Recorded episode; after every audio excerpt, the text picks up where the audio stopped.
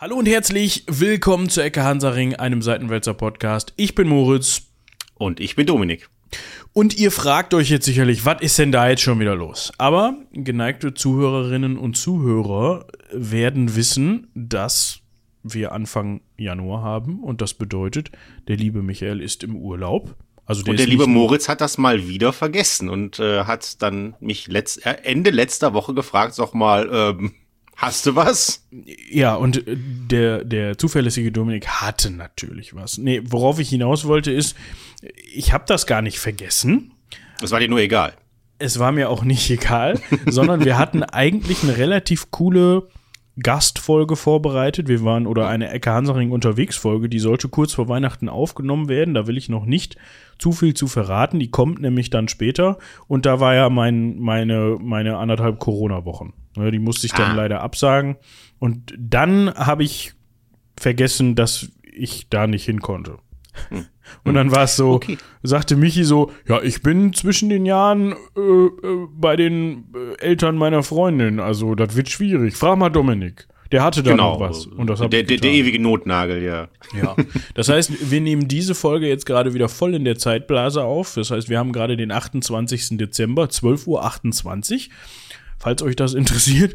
Und in diesem Sinne sind wir dann so ein bisschen verschoben. Ich muss mal gerade überlegen. Also wir machen heute auch keine Hausmeisterei und keine E-Mails. Wir haben ein paar von euch bekommen über die Weihnachtszeit. Das finden wir richtig klasse. Falls ihr da noch mehr hinterlassen wollt, ihr kennt die E-Mail-Adresse rumlabern.seitenwälzer.de.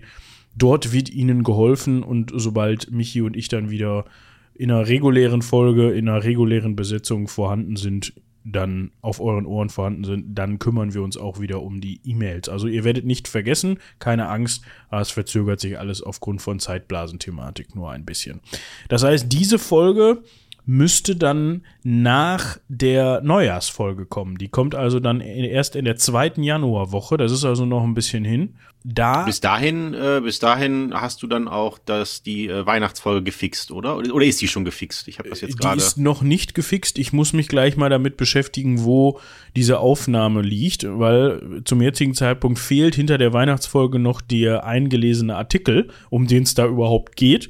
Aber ich, so irgendwie entweder hat Michi mir den nicht auf den Server gelegt oder nicht besonders gut gekennzeichnet. Ich habe nämlich einfach alles genommen, was da lag und in mein Schnittprogramm gezogen und das dann so nach und nach durchbearbeitet. Und das war dann wohl irgendwie versteckt. Ich muss mir das ja. nochmal angucken, wo das genau liegt. Zur Not sagst du Bescheid. Also meine Schnipsel habe ich zumindest. Lenas Schnipsel äh, müsste, der ist ja sowieso am Anfang nochmal, ne? Ja, genau. Den hatte ich, äh, da hatte ich irgendwie gedacht, boah, ich stelle diese, diese Frage, die da gestellt wird, an den Anfang weil das mhm, macht Sinn. Genau. So, und genau. du hast dann noch mal, jetzt klären wir hier diese organisatorischen Sachen in der Folge, macht aber gar nichts. Ihr kennt das ja von uns. Ja, also wenn, wenn, wenn was ist, dann, dann sag Bescheid, dann schicke ich dir die, die, das Ding, die ähm, Datei nochmal. Ja, das heißt, du hast den ganzen Artikel nochmal eingelesen. Genau, ich habe den ganzen Artikel nochmal eingelesen und wir wollten eigentlich am Schluss haben, Michi macht die, die äh, Sache von der Zeitung und Lena macht dann also dann nochmal Lenas Teil und dann am Ende meinen Teil. Ja, genau. dann gucke ich mal, wie ich das arrangiere. Wahrscheinlich werde ich deinen Teil einfach hinten nochmal dranhängen, einfach weil dann muss ich es nicht nochmal komplett neu schneiden. Dann kann ich das einfach hinten dranhängen. An die ja, so war es ja auch gedacht, und genau. dann läuft das. Gut, das heißt, zum jetzigen Zeitpunkt solltet ihr auf jeden Fall die Weihnachtsfolge in gefixter Form haben. Das heißt, falls ihr den Artikel noch nicht gehört habt, dann hört doch gerne nochmal in die Folge ans Ende und da kriegt ihr dann auch den ganzen Artikel zu der Frage, ob es den Weihnachtsmann gibt. Genau, und auch für diejenigen, die jetzt die Folge schon gehört haben und sich gefragt haben, hä, was ist denn da passiert? Ähm, ja, uns ist das bewusst. Wir, wir äh, haben es jetzt gefixt, jetzt könnt ihr die Folge nochmal hören. Oder zumindest die letzten fünf Minuten. Genau, genau. Aber ich denke, ja. Das könnte ja auch ein Trick von uns sein, um Klickzahlen zu, auch hochzuziehen. Genau, wir verändern die Folgen immer im Nachhinein und dann hat eine mm. Folge irgendwie 100.000 Downloads oder so. Und dann ist der nächste Podcastpreis und dann geht er einfach an die Ecke Hansaring. Ja, für die Weihnachtsfolge. Ja. Das fände ich gut. Mhm. Wo wir gerade über die Weihnachtsfolge sprechen und vergangene Folgen mit Dominik, es gibt eine signifikante Änderung, die habt ihr vielleicht schon gehört. Wir waren nicht so ganz mit der Audioqualität von Dominik zufrieden. Das hat nichts mit Dominiks Stimme zu tun oder mit ihm selber, sondern er hat von uns vor etlichen Jahren mal ein Mikrofon zur Verfügung gestellt bekommen. Und da haben wir jetzt einfach festgestellt, das genügt nicht mehr den Anforderungen. Das hat, war so ein bisschen konträr zu den Mikrofonen, die Michi und ich inzwischen benutzen. Dementsprechend haben wir da kurzerhand mal mit Hilfe eurer Unterstützung, also sowas wird dann natürlich auch von den Steady-Geldern bezahlt, was Neues für ihn besorgt und dementsprechend klingt er jetzt hoffentlich auch für euch besser. Das ist immer so eine Sache. Im direkten, also alleinstehend war die Qualität ganz okay aber wenn man das dann nebeneinander hat, ne, und dann, also um das vielleicht nochmal kurz technisch zu erklären, das war, glaube ich, noch ein, ein, ein Großmembraner, ein günstiges USB-Großmembraner. Das lief noch mit Kohle, ja.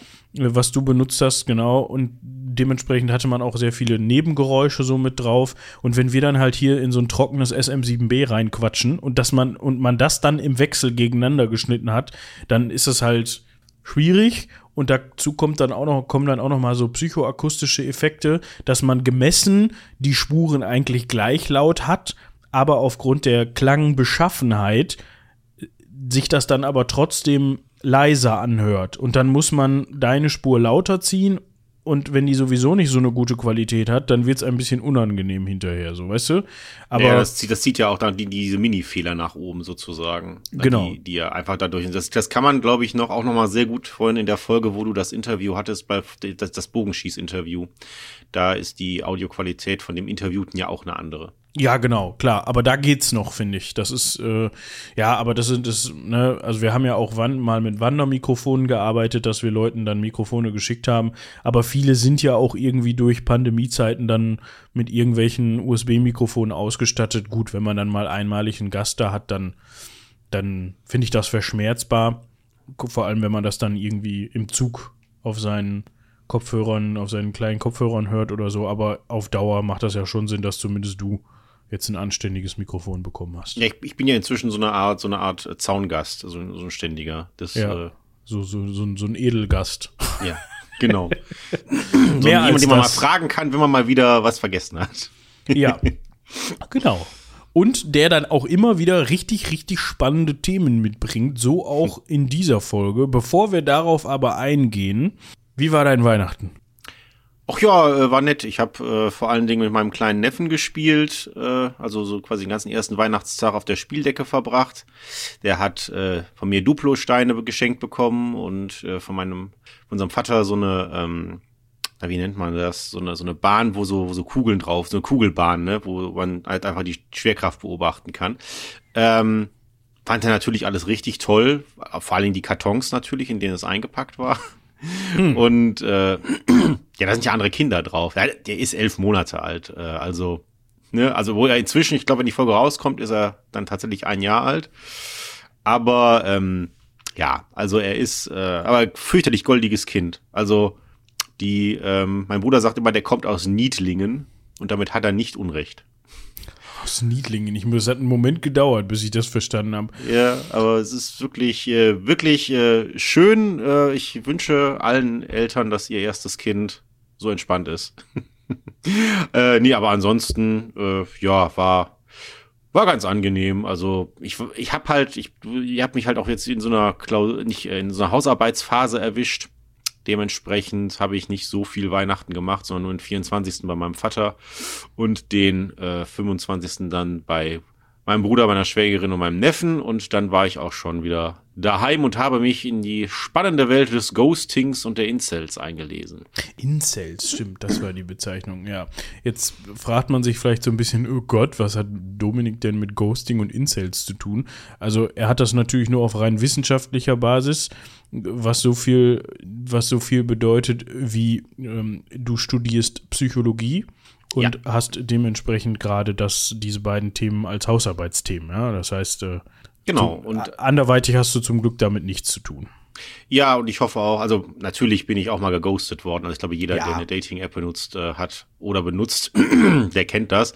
Aber ähm, das wird sich ja tatsächlich wissenschaftlich noch gar nicht so lange mit auseinandergesetzt und es gibt noch nicht so viel dazu. Und das Interessante ist, anders als mein erstes Studium, ähm, also Geschichte und Skandinavistik, anders als in Geschichte, wo man so Hausarbeitsthemen kriegt, die schon 57.000 Millionen Mal bearbeitet wurden, also wo jedes Jahr an jeder Uni die Geschichte anbietet, mindestens fünf Hausarbeiten über die Schlacht von Marathon geschrieben werden. äh, ist es in der Psychologie so, dass du ähm, gehalten bist, aktuelle Themen zu nehmen, aktuelle Forschung. Das ist in der Geschichtswissenschaft schon mal sehr, sehr, sehr misstrauisch zu beäugen. Ähm, und äh, das, du solltest dir halt nach Möglichkeiten selbst aussuchen, damit du auch mehr Motivation hast. Also ich weiß auch in meinem Seminar von alte Geschichte, das wurde schlicht und ergreifend zugeteilt. Da war, da gab es eine Liste von, ich keine Ahnung, 30, 40 Hausarbeitsthemen und dann äh, wurde, konntest du dich dafür melden und ich habe auch andere Seminare gesehen, wo es einfach aufgedrückt wurde, mal mit mal mehr und mal weniger äh, Rücksprache mit dem Studenten. Ähm, ja, also mir gefällt das so besser. Weil definitiv, definitiv. Bleib, bleibst du halt besser dran. Naja, aber dementsprechend hatte ich jetzt nicht so äh, entspannte Weihnachten, wobei die Hausarbeiten schreiben sich dadurch, dass es so viel Spaß macht, das zu recherchieren, auch wenn das, also wenn auch wenn gerade das Insel-Ding fürchterlich ätzend ist. Also nicht, also es macht schon Spaß, das zu schreiben, aber es macht keinen Spaß, das zu lesen.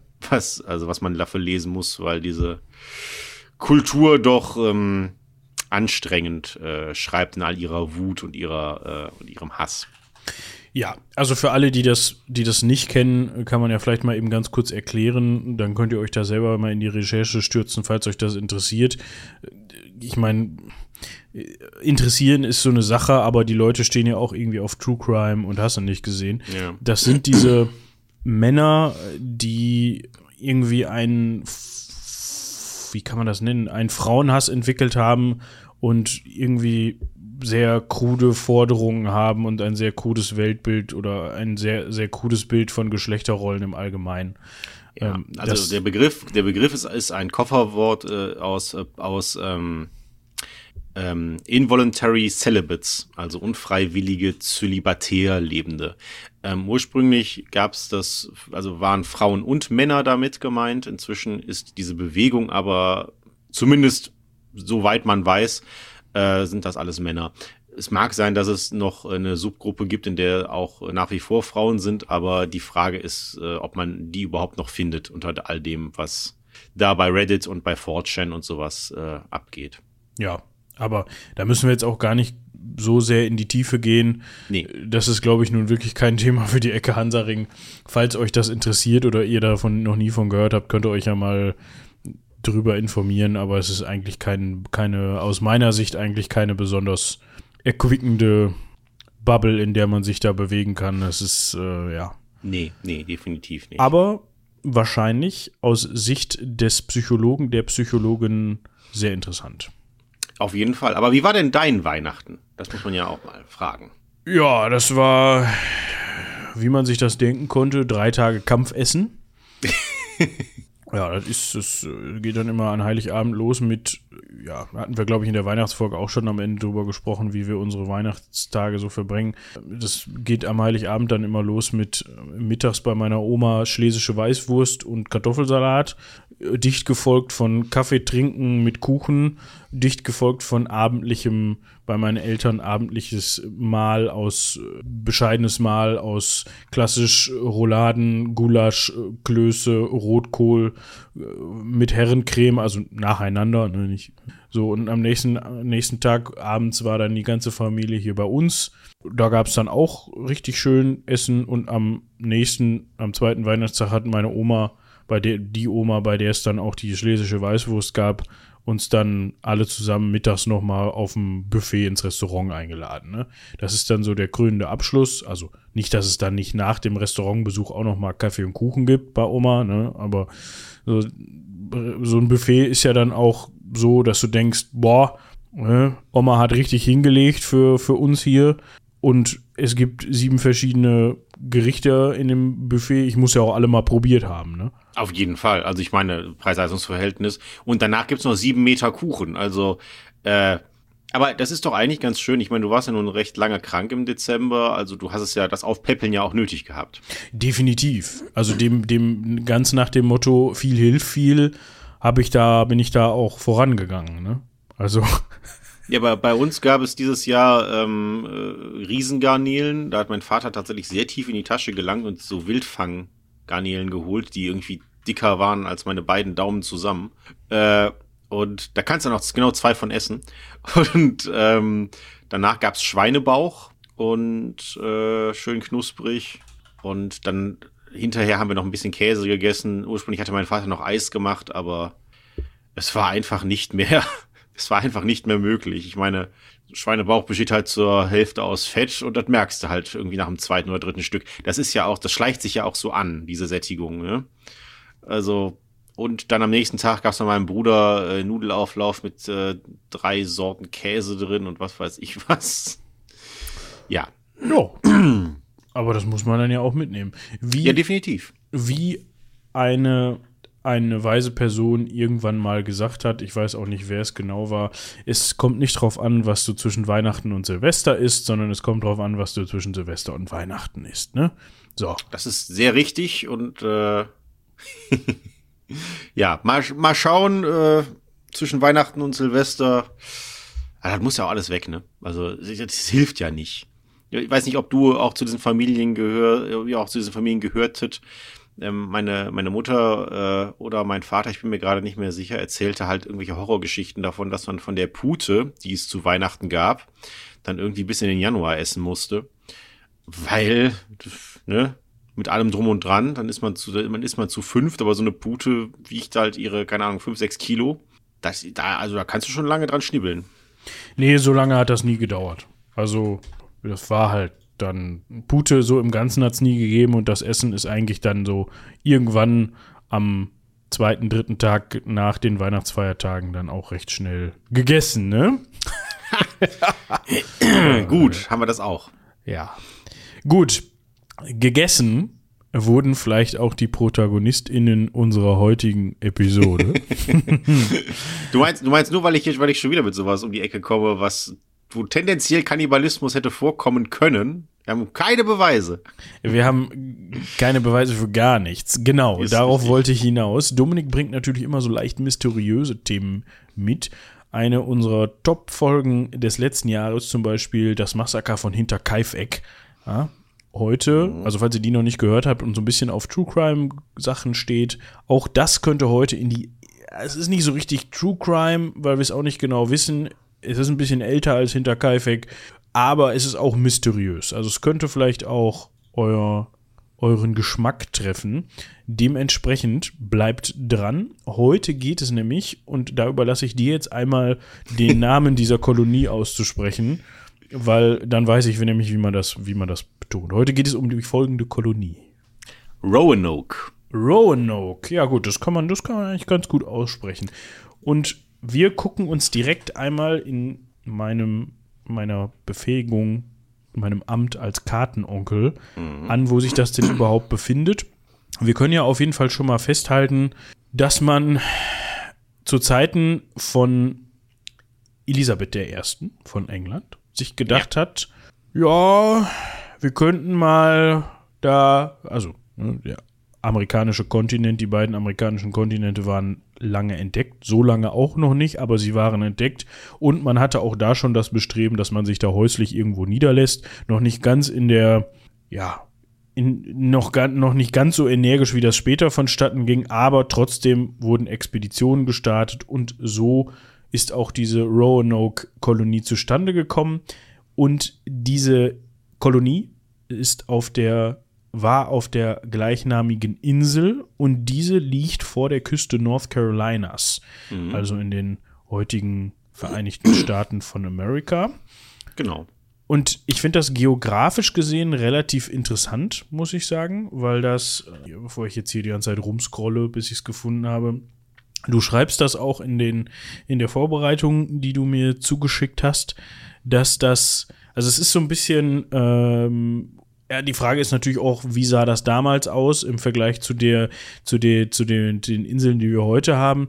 Aber ich weiß gar nicht genau, wie man das beschreibt. Auf jeden Fall kann man sagen, es gibt ähm, Buchten, die ins Land führen und davor vorgelagerte kleine Inseln. Man kann da relativ gut dran erkennen, dass eben diese, diese vorgelagerten Inseln sicherlich bei Zeiten mal überspült worden sind und so eben dann die, die Wassermassen ins Hinterland gelangt sind und dort dann geblieben sind, finde ich. Also man kann anhand dieser vorgelagerten Insel ganz gut erkennen, dass da mal fr früher, wann auch immer früher, war eine Küstenlinie vorhanden war und dass das Hinterland dann einfach ähm, dauerhaft vom Meer überspült worden ist. Und, und, und man merkt halt auch daran die, die Erosion in dem Gebiet, die ja auch die Inseln selbst betrifft. Da kommen wir ja auch noch später drauf, weil die Inseln schrumpfen nach und nach. Das heißt, dieses, dieser ganze, sag ich mal, geologische Kram, der da abläuft, den kann man an dieser Küstenlinie besonders schön sehen. Das hat auch ähm, bei den ersten Expeditionen so zu ein paar Verwirrungen geführt. Aber genau, das liegt da bei, bei North Carolina, ist klimatisch sehr angenehm, was ich so recherchiert habe. Ne? Es, es sind so im Sommer höchstens 31 Grad und im Winter 15. Das hat mich überrascht, muss ich ehrlich sagen, weil wir, wir sind ja dann, ich meine, gut, wenn man jetzt mal rübergeht, zum Beispiel an die Westküste, da hat man dann ja auch auf ungefähr gleicher Höhe, äh, also hat man sowas wie äh, Los Angeles ist ein bisschen tiefer, wenn man jetzt vom, jetzt muss ich mal gerade gucken, vom Längengrad müsste das ja dann sein, ne? Ja, man, man vertut sich da ganz gerne, aber beispielsweise, ich glaube, New York liegt nicht, also auf, jetzt auf der Ostküste, New York liegt etwa auf der gleichen Höhe wie Madrid oder so, ne? Also das, äh, man, man, man vertut sich da, aber diese Landmasse ist ja auch einfach so gigantisch, ähm, Deswegen ist es, ist es kein Wunder. Aber ja, das ist recht angenehme Temperaturen und okay, klar, ist sowieso Küstenklima, ne? Also, beziehungsweise in dem Fall Inselklima. Ähm, und die Roanoke ist heute, das, da habe ich widersprüchliche Angaben gefunden. Das hängt wahrscheinlich auch mit dieser Erosion zusammen oder der Frage, ab wo man jetzt genau misst. Roanoke ist etwa 16 Kilometer lang und 4,4 Kilo, Kilometer breit, hat so etwa 48 Quadratkilometer Fläche. Ähm, und du hast es ja schon gesagt, das ist von zwei Sounds, also zwei Sunden umgeben. Ich weiß gar nicht, ob das wirklich der, der Plural ist. Su Sunde? Sagt man das so? Ja, das, äh, also man kennt ja, man kennt auch. Sünde? Ja, das kennt man ja aus dem Skandinavischen, ne? Da, da genau. wird ja auch von Sunden gesprochen. Also es gibt mhm. ja auch Ortsbezeichnungen, die dann Christianssund oder sowas zum mhm. Beispiel. Also da ist, also es ist, es liegt genau im Albemarle Sound und im Roanoke Sound. Die liegen da drumherum. Und es ist heute, du sagtest es ja schon, da ist mal überspült worden.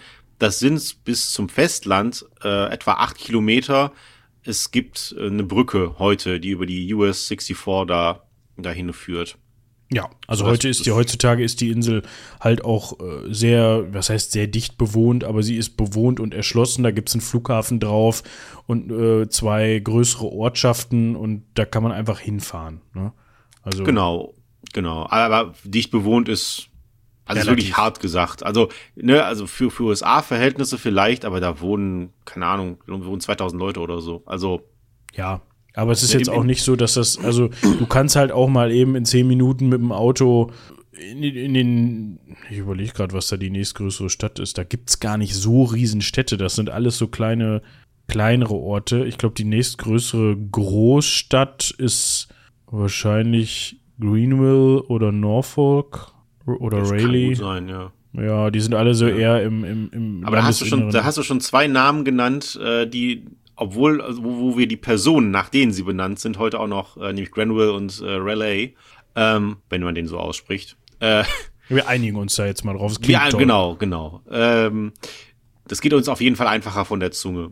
Ähm, genau, aber Roanoke ähm, ist nach einem Stamm benannt, also einem, einem indigenen Stamm, der dort und also in der Gegend, nicht zwingend auf der Insel, auch wenn es auf der Insel Spuren davon gab, aber in der Gegend hat ein Stamm namens Roanoke ähm, gelebt.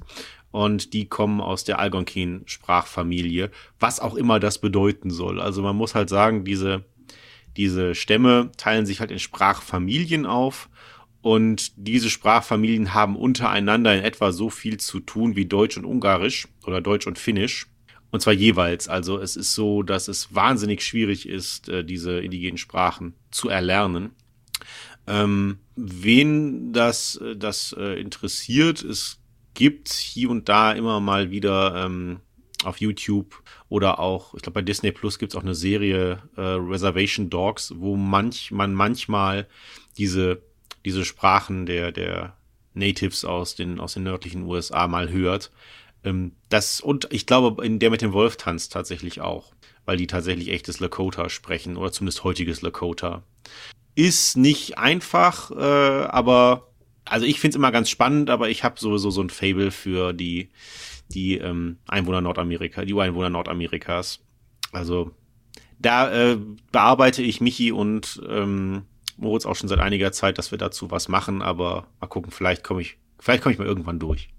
Ja, aber das ist natürlich, also du als studierter Skandinavist, ja, der sich auch mit skandinavischen Sprachen beschäftigt hat, ja, da liegt das, glaube ich, nahe, dass man sich generell für Sprachen so ein bisschen interessiert, vielleicht auch nicht unbedingt für, also auch für, für wenn man es jetzt so nennen möchte, indianische Sprachen. Aber ich kann mir schon vorstellen, da ist man lange beschäftigt, wenn man das alles lernen möchte. Ja, in der Tat. Aber also, also vor allem lernen, du hast ja im Prinzip nichts mehr, wo du es anwenden kannst. Ja, also du kannst im schwierig. Zweifel noch eine sehr kleine Gruppe irgendwo mal besuchen und dich dann mit denen unterhalten. Aber das sind ja alles Sprachen, die vom Aussterben bedroht sind. Was natürlich nicht heißen soll, dass man sie deswegen links liegen lassen soll oder dass sie deshalb nicht interessant sind. Das wollen wir damit gar nicht ausdrücken. Aber ja, es, es hat einen sehr sehr kleinen Anwendungsbereich. Und es ist natürlich auch, wie du schon sagtest, umso schwieriger für uns zu lernen, weil wenn wir da überhaupt keinen Bezug zu haben, ich überlege mal gerade, wir driften jetzt hier komplett ab, aber es macht gar nichts. Wenn wir eine neue Sprache lernen, dann haben wir ja immer irgendwo schon, also bei den meisten Sprachen, die man auf, bei denen man jetzt auf die Idee kommt, irgendwas zu lernen, zum Beispiel ich ja, gerade immer noch mit Spanisch beschäftigt, hat man irgendwo Ansatzpunkte. Man hat immer irgendwie so einzelne Begriffe, wo man sagt, ah ja, das kann ich mir ableiten, das klingt in meiner Sprache ähnlich, weil es halt eine romanische Lautsprache ist. In dem Fall, klar, Deutsch und Spanisch.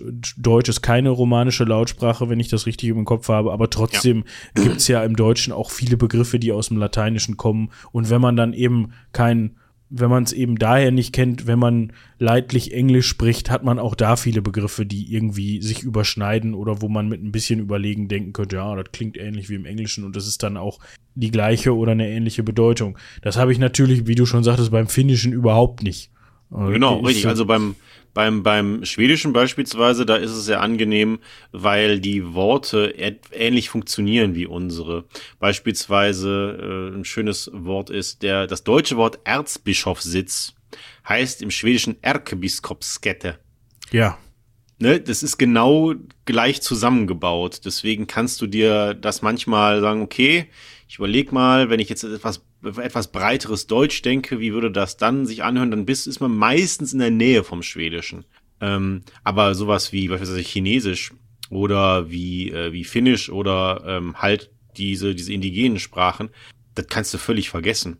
Also und auch schon, schon, schon Gälisch ist schwierig. Also ich war dieses Jahr zum äh, eine Woche in Irland zum Urlaub, da hast du ganz oft, dass dieses Altirische irgendwo steht dass ja nur noch irgendwie 20.000 Leute oder so sprechen und auch nur 60.000 in Irland verstehen. Ähm, und da stehst du da daneben und denkst, okay, das sehe ich noch, die Verbindung zum Englischen und das aber auch nicht mal mehr im Ansatz. Ja. Gut, das war die Sprachenkunde zu, zu der Sprache der Roanoke nicht. Wir stellen auf jeden Fall fest, auch dort hat es, und da muss man auch differenzieren, verschiedene indigene Stämme gegeben, als die genau. Engländer dann dahin gekommen sind. Aber da können wir jetzt ja mal weitermachen. Also die man muss vielleicht noch ein, eine Sache sagen, das ist, das ist für diese ganze Geschichte um Roanoke Island wichtig. Was wir wissen, wissen wir über die über diese Selbstzeugnisse der Engländer. Und da die sich an vielen Stellen nicht dafür interessiert haben, für genau diese Differenzen zwischen den Stämmen oder sowas, kann es sein, also ist, ist halt die Frage, wie wahr das ist, was die aufgeschrieben haben und wie zutreffend, halt auch schwierig zu beantworten, weil die meisten indigenen Stämme keine schriftliche ähm, Überlieferungskultur haben, wie wir sie kennen, wenn sie es überhaupt haben. Also es ist nicht so, dass die alle nur mündlich überliefert hätten. Das ist tatsächlich ein sehr falsches Vorurteil. Aber viele von denen. Und selbst die, die Schriften haben, ähm, das ist ein anderes, ich weiß nicht, wie ich es beschreiben soll, das ist ein anderes Schriftsystem. Und deswegen muss das, was die Engländer halt da rausgekriegt haben, nicht dem entsprechen, was wir da jetzt heute, also was wirklich passiert ist. Das, ne, das, dieses, diese Vorsicht sollte man vielleicht äh, einmal, einmal vorweg schicken. Ja, Und zwar sind, bevor da überhaupt Engländer, Engländer unterwegs waren, ist dort ein Herr namens äh, Giovan de Verrazzano unterwegs gewesen. Mhm. Der hat das Ganze nämlich schon mal kartografiert. Also was man dann zu dem Zeitpunkt als Kartografieren bezeichnet hat. Ne? So. Und der hat tatsächlich gedacht, der, dieser Pamlico, Pamlico Sound, also von. Mag sein, ja. Pamlico. Pamlico.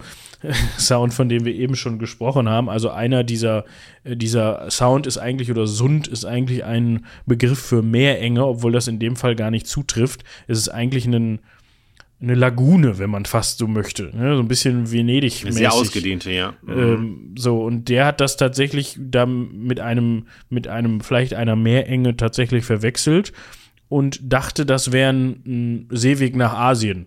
Also. Ja, danach, danach haben die ja alle gesucht. Denen war ja eigentlich vollkommen wurscht, was da äh, am Anfang. Denen war ja vollkommen wurscht, dass da noch ein Kontinent zwischen ist, wo wer weiß, was an Bodenschätzen liegen könnte. Die wollten ja verdammt noch mal nach Asien zum Gewürzhandel.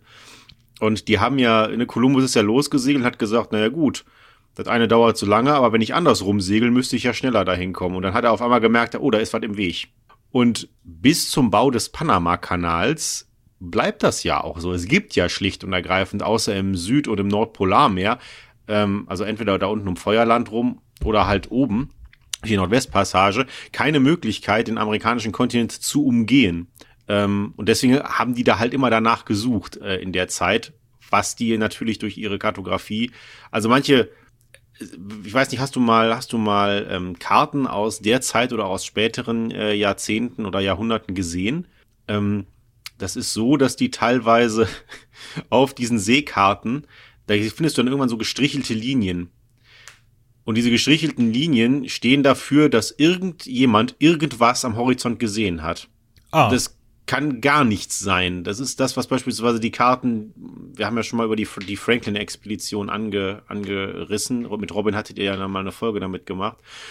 Das ist tatsächlich genau das. Ja, da hat jemand im Ausguck gesehen, dass da am Horizont irgendwas ist und dann zeichne ich hier wieder was ein und dies auf diese Karten hat man sich dann halt verlassen. Aber derjenige konnte vielleicht nicht sehen, ist das Eis, ist das eine Küste, ist das eine sehr niedrige Nebelwand, was ist das denn jetzt eigentlich? Ja, ich hatte, habe hier eine Karte liegen. Ups.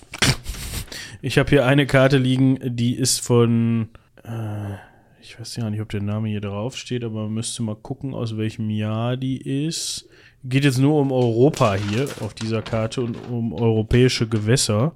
Aus dem 17. Jahrhundert. Ähm, Guillermo Bleu hieß der Mann. In Amsterdam entstanden 1660. Map of Europe. Ähm, und da ist ein, das fand ich ganz cool. Da ist zwischen Island und Grönland ein Friesland eingezeichnet. und wenn man sich darüber mal informiert, über dieses Friesland, ich habe halt so gedacht, ich habe so über die Karte drüber geguckt. Das ist halt so eine Karte, die man sich schön hinhängen kann. Ne? Die habe ich von meiner, mhm. meiner Freundin geschenkt bekommen, muss ich noch aufhängen. Und da habe ich halt dieses Friesland entdeckt und gedacht so, also nach meinen Geografiekenntnissen gibt es zwischen Grönland und Island keine Insel mehr die Insel Friesland und da sind sogar Städte eingezeichnet, ne? Da sind sogar Ortsnamen und sowas und, und, und geografische Landmarken und sowas drauf eingezeichnet. Und das ist tatsächlich einfach ein komplettes Fantasieprodukt, was zu der Zeit, wo man gedacht hat, das existiert da, das gibt es da. Und das ist einfach so eine Fabelinsel. Also solche ja, Sachen du, zum Beispiel. Das hast du mit solchen Sachen wie Thule oder Atlantis oder sowas auch. Also über diesen Atlantis-Hoax können wir auch mal sprechen. Das ist Gerne. auch sehr spannend. Das kommt äh, tatsächlich auch vor irgendwo aus, aus Amerika zumindest. Also nicht der Mythos an sich, der, ne, den gibt es tatsächlich bei Plato, steht das drin. Aber ähm, dieses, dieses, dieser Hype um Atlantis, der ist tatsächlich in den USA entstanden, aber da sprechen wir wann anders drüber, denn jetzt, also wie 1524 ähm, gibt es halt dieses Missverständnis und dann gehen erstmal so 60 Jahre ins Land, bis ähm, Elisabeth I., den Entdecker Sir Walter Raleigh, damit beauftragt, ähm, da eine Kolonie hinzusetzen. Und zwar innerhalb von sieben Jahren. Ähm, dann dürfte er nämlich das Land auch behalten. Also ist auch wieder ne, dieses typisch englische Ding wir geben mal was weg, was uns gar nicht gehört. Ja, ich meine, fahr mal haben- hin. Ja, Genau, fahren du- wir da hin und stellen mal eine Fahne auf und dann gehört uns das ja. Ich meine, man wusste ja zu dem Zeitpunkt auch schon, dass da andere Menschen leben, ne? Aber das waren ja nur in damaligen Vorstellungen irgendwelche, irgendwelche Wilden. Ähm, die haben ja keine Besitztümer, die leben da ja einfach nur. Ja. Genau, und äh, das kann, äh, und Raleigh sagt natürlich, ja, der ist auch zu dem Zeitpunkt so ein sehr ziemlicher Liebling von Elisabeth I. Und der sagt, ja, alles klar, das mache ich. Und äh, ich schicke jetzt erstmal eine Expedition los. Die soll mal gucken, ob das äh, sinnvoll ist, da überhaupt ähm, da ein so eine Landnahme zu machen. Es geht dabei darum, dass ähm, also sie sollen Virginia gründen. Später wird es ja eine Kolonie geben namens Virginia. Ne? Wir sind noch noch davor. Das muss man da, dazu sagen. Ähm, das ist auch nicht im gleichen. Virginia liegt halt in Virginia. Es ist nicht so weit weg. Die Grenze von äh, im Norden von North Carolina liegt tatsächlich Virginia, wenn ich das richtig auf dem Kopf habe.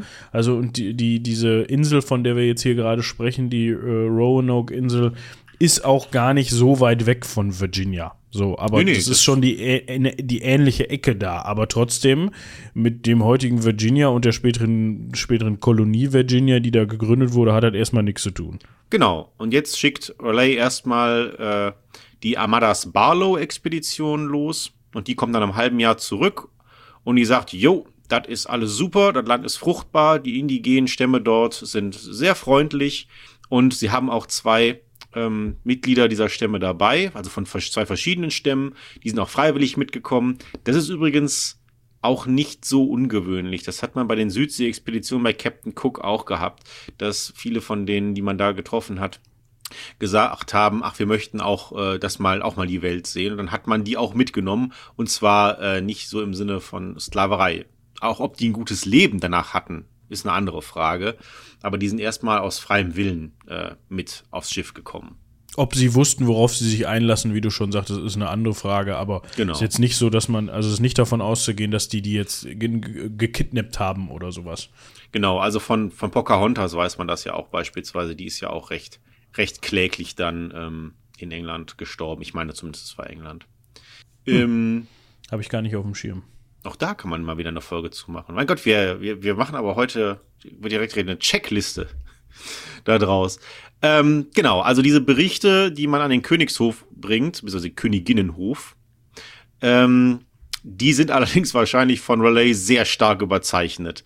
Also äh, da, da, da steht irgendwie drin, dass es quasi der, wie der Garten Eden sein soll oder wie das goldene Zeitalter. Also das goldene Zeitalter ist äh, so, eine, ähm, so ein Schlagwort aus der, aus der griechischen Mythologie. Das ist halt auch so ein, ne, wo quasi das Land, wo Milch und Honig fließt, ne? Gebratene Täubchen, die einem in den Mund fliegen, quasi das Schlaraffenland. Also, ne, we- wenig Arbeit kann man da verdammt viel erreichen. Und in der Zeit glaubt man den Quatsch auch noch. Und zwar auch recht unbesehen. Und ähm, ähm, Elisabeth I. schlägt Raleigh erstmal zum Ritter. Und dann kriegt er auch direkt einen netten Titel dazu, nämlich Knight Lord and Governor of Virginia. Ja, sicherlich. Das, Und damit das kriegt es auch. Lässt genau. man sich gefallen, oder nicht? Genau. Und dann mit diesem Titel im Gepäck schickt man Raleigh dann los, um ja Geld aufzutreiben für den Besiedlungsversuch. Das macht man ja nicht selber als als Staat. Also soweit kommt das noch. Ne? Ja, man setzt sich da ja nicht selbst in die Nesseln, sondern man sagt, ja, mach mal und kümmere dich mal. Genau. Du, du kannst das verwalten und dann habe ich damit ja nichts zu tun erstmal. Und, Aber das hat ja äh, eigentlich ganz gut geklappt, oder nicht? Ja, also ich muss sagen, das hat mich auch beeindruckt. Ein Schiff kostet ja zu der Zeitpunkt auch einfach die Welt. Das ähm, muss man ja sagen.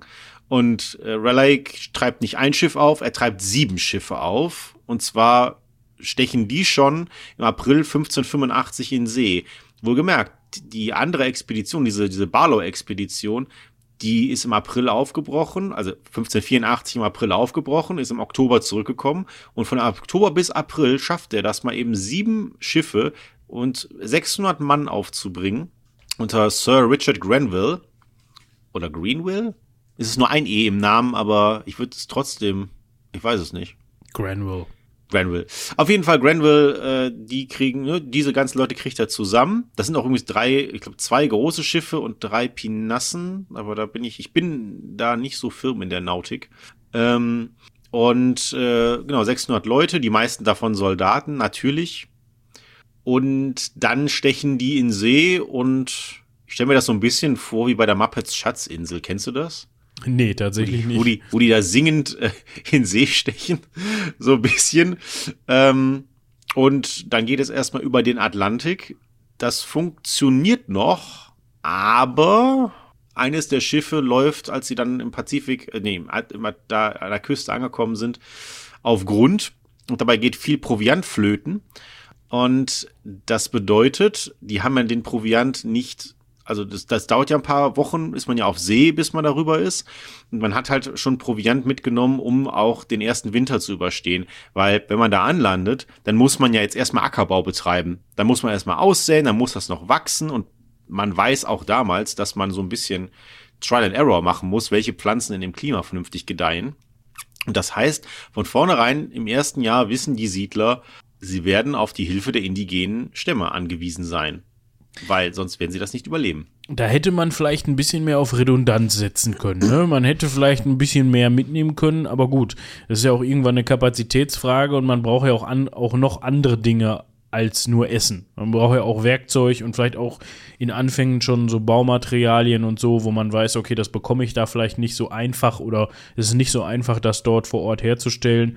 Da wird man sicherlich schon eine gute Mischung an Equipment mitgenommen haben und schade. Man hätte vielleicht das Essen auf die Schiffe besser aufteilen können, als das eine Schiff, so stelle ich es mir jetzt jedenfalls vor, was da auf Grund gelaufen ist, mit ganz viel Essen beladen. Naja, ich nehme zu, also ich, ich weiß es nicht genau, wie sie es aufgeteilt haben, aber ich gehe mal schwer davon aus, dass du, dass das halt auch so eine Kosten-Nutzen-Rechnung ist und dass die das sehr eng gepackt haben werden und genau ausgerechnet haben werden, okay, wir haben so und so viele Leute, das muss für so und so viel reichen, wir haben so und so viel Platz zur Verfügung. Und dann werden die das, das ausgerechnet haben und wenn dann halt sowas schief geht, ist das natürlich ein Problem, aber auf der anderen Seite kann man nun wirklich bei einer Atlantiküberquerung auch nicht damit rechnen, dass alles immer gut geht. Das ist richtig. Und äh, sie haben aber erst Glück, denn dort lebt, wo sie anlanden, lebt der Stamm der Sekoten. Und ich spreche die jetzt einfach so aus. Es ist mir völlig egal. ähm, also geschrieben S-E-C-O-T-A-N. Ja, oder, oder auch K. mit, manchmal ah, auch mit K. Also das, das geht vorbei. Das sollte ein, zufällig ein Mitglied dieses Stammes uns zuhören. Äh, bitte schickt uns eine, eine Mail, äh, am besten mit einem, einer Audiodatei, wie man das dann richtig ausspricht. Sollten wir uns irren. Genau, auf jeden Fall der Stamm der Sekotan liegt, liegt da und ähm, eigentlich, man, ne, man ist erst äh, ganz friedlich miteinander, man feiert auch zusammen und die Europäer und die Natives verstehen sich prima und dann sind, brechen die Europäer wieder auf und dann merken sie, ah, wir haben denn doch einen silbernen Becher mitgenommen, der fehlt doch. Und wie das natürlich so ist, wer kann das gewesen sein, außer die Sekoten? Ist ja nicht so, dass nicht, dass es nicht auch ein Soldat irgendwie einen vernünftig, ne, einen silbernen Becher gebrauchen könnte. Nee, nee, nee, nee, nee, nee. Also jetzt mach mal hier nicht irgendwie so ein Fass auf, ne? Nee, nee, Natürlich genau. Natürlich waren also, das die Eingeborenen das, das da. können nur die Eingeborenen gewesen ja. sein. Und dann geht man da hin und rotzfrech wie die sind, beteuern die auch noch ihre Unschuld. Und dann steht man natürlich davor und sagt, na gut, was machen wir denn jetzt? Also die können, die haben diesen Becher nicht, oder sie sagen, sie haben den nicht wenn wir das denen jetzt durchgehen lassen. Was klauen die denn dann als nächstes? Was klauen die als nächstes? Ich meine, wir sind von denen ja abhängig, deswegen. Aber weißt du was, wir brennen erstmal Dorf und Felder nieder. Das hört sich gut an. Das ist eine gute Idee, ne? Ja, vor allem, ja. wenn wir, wenn wir von denen abhängig sind und auf deren Nahrungsmittel mit angewiesen sind, ist es besonders clever, die Felder niederzubrennen. Also generell ja, irgendwas niederzubrennen. Das genau. Erst erstmal eine gute Idee und außerdem, man ist ja auch in der, man ist ja auch in einer, in einer guten Position und äh, man will ja auch zeigen, ne, europäisches Herrenmenschentum prevailed. Genau. ähm, dann sagt man sich schließlich, okay, wir finden da dieses Roanoke Island. Also wir sind, wir sind bislang im Landstrich, in dem Roanoke Island liegt, also ähm, da auch da an der Küste. Ähm, und man bemerkt schnell, dass Roanoke Island strategisch wichtig ist weil es, äh, also ich weiß nicht genau, was sie damals vorhatten, deswegen kann ich jetzt nicht sagen, wofür es strategisch wichtig ist, aber das ist auf jeden Fall das, was sie melden. Und ähm, das Ganze spielt in einer Zeit, wo es Konflikte zwischen England und Spanien gibt um die Seehoheit. Ähm, das weiß man schon. Und deswegen sagt man, okay, Roanoke Island liegt genau so, dass wir uns da einigermaßen verbergen können, wenn wir dann vorbauen. Weil, wenn die Spanier hier runterkommen, sind wir denen natürlich komplett ausgeliefert. Und ähm, Deswegen, Weil man halt mit keiner Hilfe aus England rechnen kann, so schnell. Genau, du? genau, richtig. Und, und, und Versorgungsschiffe werden halt, die jetzt, ne, man, man, man schickt ja ein paar Leute zurück und sagt dann, hey, unser Proviantschiff ist auf, ist auf Grund gelaufen. Dann würde man natürlich in England ein Versorgungsschiff losschicken oder zwei. Hier würde man vielleicht mal auf Redundanz setzen. Das Problem ist nur, die Spanier könnten diese Schiffe ja abfangen. Und Proviant ist nie falsch zu erbeuten. Ja, können die Spanier auch, auch aus, gebrauchen. Ne? seefahrendes Volk, kein Problem. Ähm, und äh, deswegen sagt man, okay, wir lassen jetzt erstmal nur 108 Mann zurück. Und ähm, das, was man ähm, an Beute macht, ich weiß ehrlich gesagt nicht, was die da erbeutet haben, weil die werden in der kurzen Zeit wohl kaum Bodenschätze aus dem Boden gekloppt haben können. Aber ähm, es ist wohl so viel, was die nach England zurückbringen. Vielleicht irgendwelche Tiere, die sie erjagt haben, also irgendwelche besonderen Fälle oder also irgendwas, was auf jeden Fall so viel wert ist, dass die Expedition sich bereits rechnet.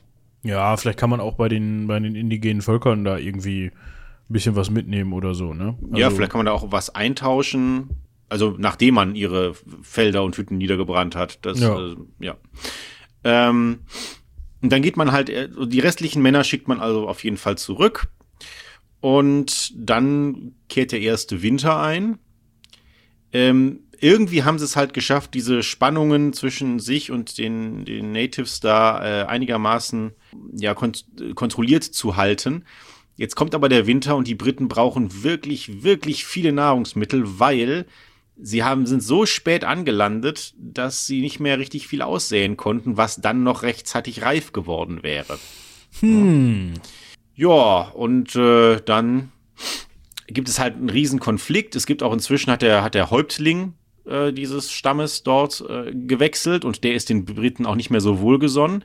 Und der, zumindest behaupten die Briten das später, ich ne, ganz, ganz vorsichtig äh, gesagt, der ist wohl, ähm, fängt wohl an, einen Krieg gegen die vorzubereiten und dann rauft man sich aber wieder zusammen und dann eskaliert das wieder und schließlich erreicht das Ganze seinen Höhepunkt. Dieser Häuptling Pemi Sapan wird von den Briten erschossen und der Kopf wird vor dem Fort von Roanoke aufgespießt. Ja, das kennt man ja auch schon auf, aus London, ne? Da hat man das ja auch gerne mal gemacht, da, an, dieser einen Brücke da. Oder war das erst später zu hier Cromwells Zeiten und so? Ich bin mir gar nicht mehr sicher. Ich, also ich glaube, das ist so ein, das ist so eine gute Tradition der Menschheitsgeschichte. Ähm, ich nehme stark an, dass Cäsar sowas auch mal gemacht hat. Der hat doch auch mal ganz viele Leute äh, an der Via Appia kreuzigen lassen oder sowas. Ähm, kann sein, ja. Also, man kann auf jeden Fall äh, festhalten, das ist ein Statement. Und jetzt muss man aber natürlich sagen, ist das jetzt noch mit den Eingeborenen nicht mehr so einfach, von denen Nahrung zu kriegen. Ne? Also, dann hat, haben diese Siedler da Glück, denn tatsächlich rein zufällig kommt jemand vorbei, dessen Namen wir alle wahrscheinlich schon mal gehört haben, nämlich der berühmte Freibeuter im Dienste ihrer Majestät, Sir Francis Drake. Und er kommt wirklich zufällig vorbei. Ähm, die signal sie signalisieren ihm irgendwie, wahrscheinlich haben sie die Schiffe äh, gesehen und haben dann irgendwelche, vielleicht Rauchzeichen gegeben oder was weiß ich, was man macht. Ähm, und Drake kommt da an und sagt, Gott, was ist denn hier los? Also es ist wohl ziemlich, ziemlich erbärmlich, in welchem Zustand die sind. Und deswegen sagt Drake, okay, wir lassen jetzt, ich nehme jetzt hier die Siedler mit, ich lasse ein paar meiner Männer hier, weil es kommt, es, also es sollen ja Ersatzschiffe kommen. Ja? Und äh, deswegen, aber die Siedler, die nehme ich erstmal mit und die kommen zurück nach, Ir äh, nach England. Und da treffen die auch im Juli 1586 ein.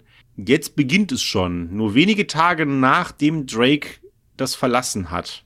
Da er erreicht Grenville, das äh, Roanoke Island, und es ist verlassen. Die Männer, die Drake da zurückgelassen hat, sind da nicht aufzufinden. Grenville jetzt seinerseits sagt, okay, dann lasse ich halt Männer da. Anscheinend, also ich, ich, ich sehe den Sinn darin zwar nicht, aber wahrscheinlich war das damals so üblich. Ich, ähm, ich denke mal, das war einfach so eine Praxis, äh, äh, äh, so eine Praxis, nein, was ist gar kein Wort Praxis. Ich war jetzt zwischen Practice und ähm, ja, irgendwie versucht das einzudeutschen. Das ist einfach so eine Praxis von, hm, wenn das hier leer steht, dann kann ja jeder dahergelaufene kommen und sich hier niederlassen, wenn wir da mal fünf Nasen abstellen. Also es werden mehr als fünf Nasen gewesen sein, aber ihr wisst, was ich meine. Kann man ja sagen, okay, das ist nach wie vor noch in unserem Besitz und die können hier mal so ein bisschen aufpassen. Ich glaube, das ist der Gedanke, um den es da ging. Könnte ich mir jedenfalls sehr gut vorstellen. Wahrscheinlich, ja. Und ähm, vielleicht auch, auch im, im Sinne von, naja, auch Drakes Männer müssen ja irgendwo geblieben sein. Vielleicht kommen die zurück oder vielleicht muss man die mal suchen oder keine Ahnung warum. Ähm, aber du hast schon recht, wahrscheinlich ist es wirklich dieses, nicht, dass das hier jemand findet und uns einfach so in Besitz nimmt. Es gehört ja jetzt uns. Genau. Dieses Land hier. Also. Der Königin. Genau. Ähm, ja, aber also eigentlich uns, aber. Ne, Im Namen der Königin. Im Namen, Im Namen der Königin, genau. Also wie gesagt, die Siedler sind 1586 zurück und ähm, ein halbes Jahr später sagt Relay, hat schon mal nicht funktioniert, dann probieren wir das gleich nochmal. Ihm wurde ja versprochen, wenn er das innerhalb von sieben Jahren, war das, waren das genau, genau. schafft, dann gehört ihm, gehört das ihm. Klar, macht man das dann nochmal. Genau. Und äh, dieses Mal ist der, ist der Anführer der Siedler ein Mann namens John Smith, ein Name, den man sich merken muss. Äh, das war, ich weiß nicht, ich weiß nicht mehr, woher ich das habe, das war irgendein Fußballkommentator mal, der tatsächlich sagte, Smith, ein Name, den man sich merken muss. Okay. Ich nehme an, dass, äh, dass es kaum einen Namen in den USA gibt, der häufiger. Aber egal. Äh, der Herr Schmidt. Ja, genau, richtig. Ähm, und äh, genau, äh, Smith hat seine schwangere Tochter Eleanor dabei, hochschwangere Tochter, muss man dazu sagen. Und ähm, die Überfahrt klappt jetzt super und auf Roanoke wird das erste englische Kind auf dem amerikanischen Kontinent geboren. Und deswegen erhält es auch äh, den Namen Virginia. Ein Mädchen also. Ein Mädchen, genau. Richtig. Ähm, die, äh, kaum, also kaum, dass die da sind, gibt's aber natürlich wieder Spannungen und auch schon kämpferische Handlungen. Nicht auf Roanoke selbst, sondern wieder aus, in dieser Gegend äh, zwischen den Briten und den Natives aber äh, ein Vermittler aus den Reihen der Croatan, nee, Croatoan, Entschuldigung, da fehlt ein O. Der Croatoan, der kann vermitteln. Das ist auch übrigens der, also einer von denen ist auch, nee, es ist glaube ich sogar der, genau. Der ist auch mit nach dieser Barlow-Expedition ist der auch mit nach England gekommen. Der mm. ist äh, wei weiter als als Vermittler und der Hauptort auf Roanoke ist auch nach ihm benannt. Ich meine, der heißt Manto oder so ähnlich. Ja, äh, da klingelt was. Moment, das ähm, überprüfen wir eben direkt, wie der Ort heißt. Wo ist er? Wo sind jetzt hier? Notts Island? Nee, nee, unten ist Roanoke. Ähm, Mantio. Also Manteo, ja. wenn man es deutsch aussprechen möchte. Mhm. Genau, auf jeden Fall, der ist dabei, der vermittelt, der tut auch sein Bestes. Ähm, jetzt kommen die da 1587 an und sagen sich, vor einem halben Jahr hat doch Granville hier Männer gelassen. Wo sind die denn jetzt schon wieder? Da sagen die Eingeborenen allerdings, äh, also die, die von den Croatoan, deswegen ist es so schwierig, das auseinanderzuhalten, weil da zig Stämme sind. Mhm. Also die Roanoke sind da, die gehören aber zu den, zum Stamme der Secotan, also es ist quasi eine Untergruppe davon, aber zu den Secotan gehören auch die Croatoan und dann gibt es wieder andere Stämme. Und einer dieser anderen Stämme hat angeblich diese Briten, die Grenville zurückgelassen hat, da getötet. So. Und ähm, das Vor und die, die Häuser von auf Roanoke Island, die sind mit Melonenpflanzen völlig überwuchert. Und dazwischen findet man menschliche Knochen. Also das scheint schon zu stimmen. Ich wollte gerade sagen, die, das kann also die Geschichte der Eingeborenen stützen. Ne? Also macht genau. ja Sinn. Okay, die sind von denen angegriffen und getötet worden und die haben die da liegen lassen. Ich wusste auch gar nicht, dass Melonen tatsächlich so ein, so ein Klettergewächs sein können. Aber scheint ja so zu sein. Hm. Vielleicht auch wieder so irgendeine Unterart, die nichts mit der Melone, die wir jetzt im Kopf haben, äh, zu tun hat. Vielleicht irgendwas, keine Ahnung, wo die Früchte so groß sind wie ein kleiner Finger oder sowas. Es gibt Kann ja alles Mögliche. Sein. Genau. Und ähm, jetzt ist man erstmal wieder da und äh, es ist aber schon wieder so bedenklich mit der Versorgung. Also, also irgendwie kommt mir das so vor, als ob man eigentlich immer dieselben Probleme hat. Ist, man versucht es immer wieder erneut, hat aber dieselben Probleme. A, Versorgung, also Nahrungsmittel sind knapp.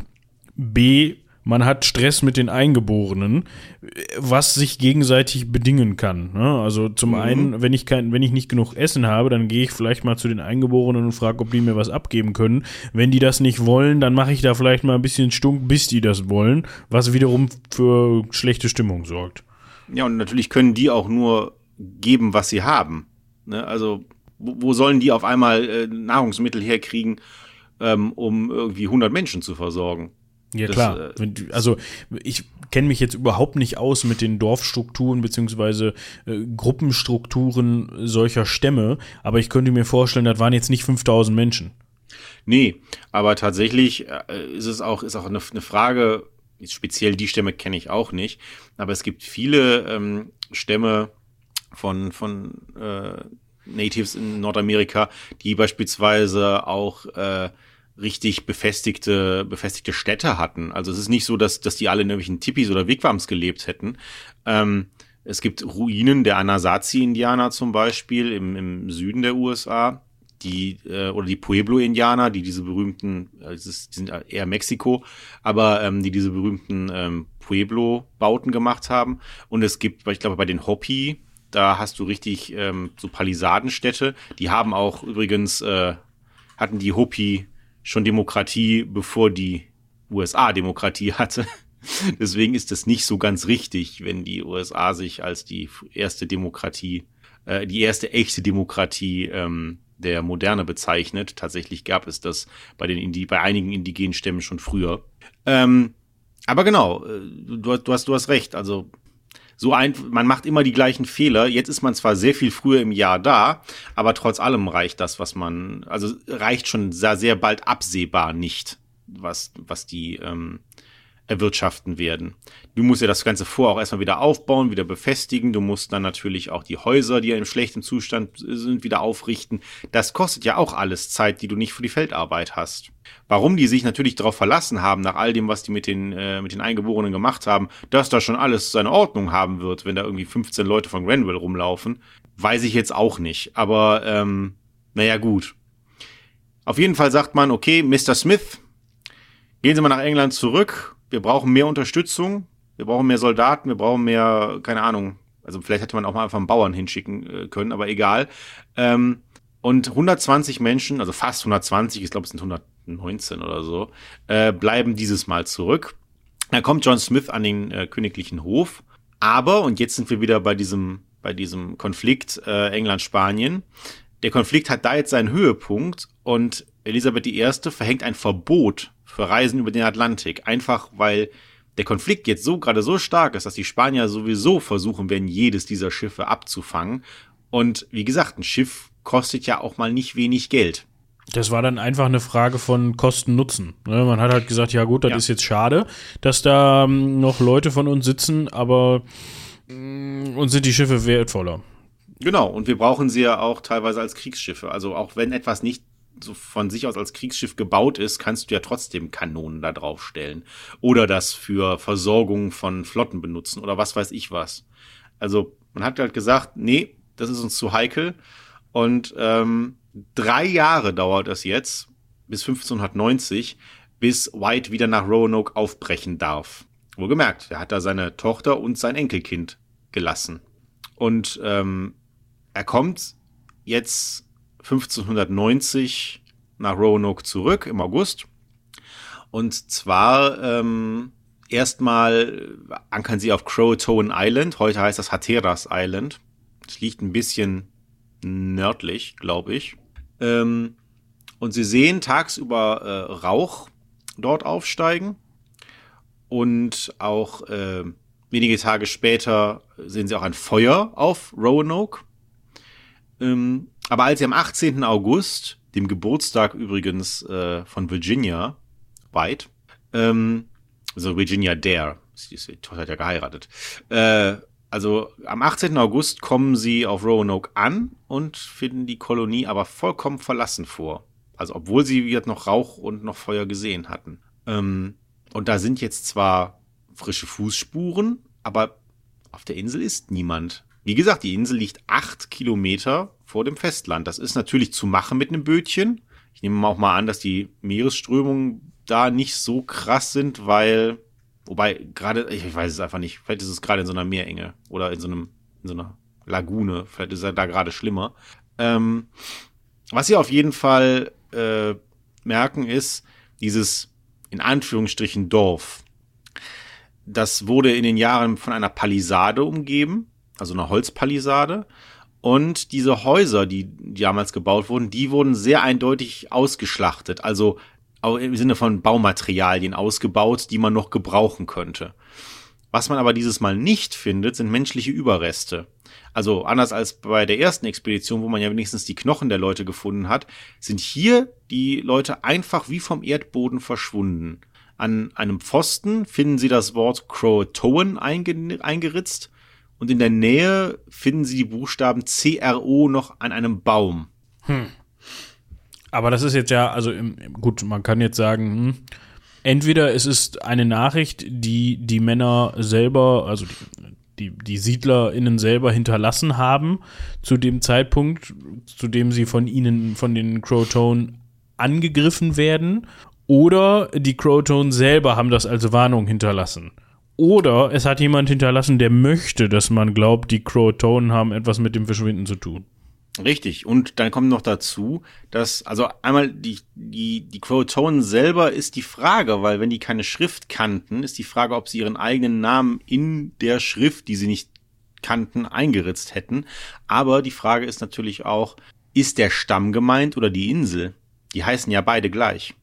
So nach dem Motto, ey Leute, wir sind dann mal nach Crowtone Island gezogen.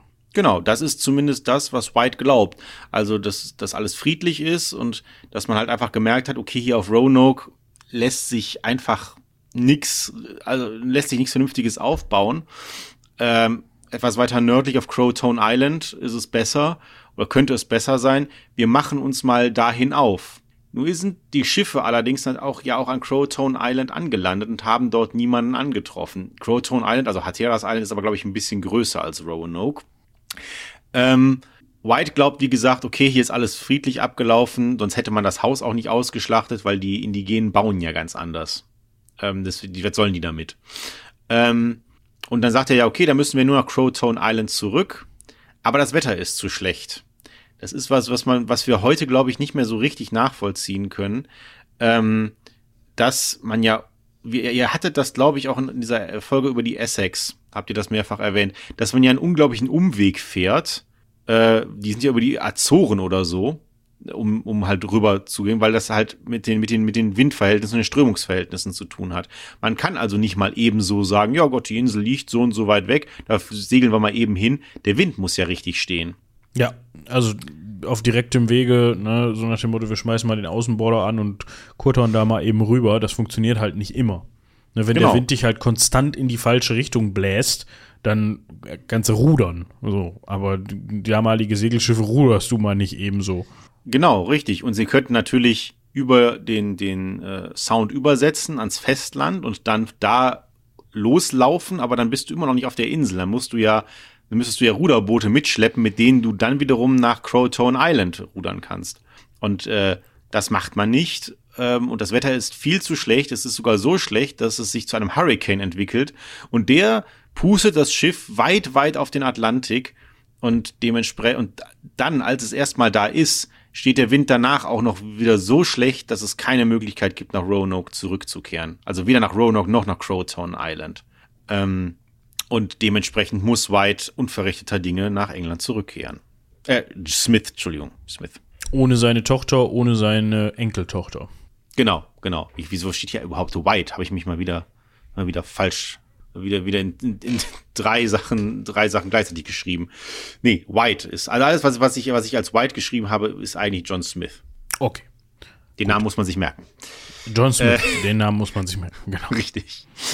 Ähm, so, jetzt sind wir bei, jetzt sind wir 1590. Wann, äh, aber Elisabeth I. hat ja gesagt, Raleigh bis 1591 Hast muss da, hast du Zeit. Das ist jetzt nur noch ein Jahr. Und Raleigh kann, bleibt halt auch nichts anderes übrig, als zu sagen, ja gut, dann sende ich jetzt eine weitere Expedition aus, einfach um diesen Anspruch zu halten. Die kann aber auch nicht anlanden. Die kommt genauso ähm, unverrichteter Dinge zurück und dann wird noch eine Expedition losgeschickt von mit äh, äh, von einem Mann namens Bartholomew Gilbert angeführt und äh, der stirbt halt auf der Reise und das ist damit ist das auch durch.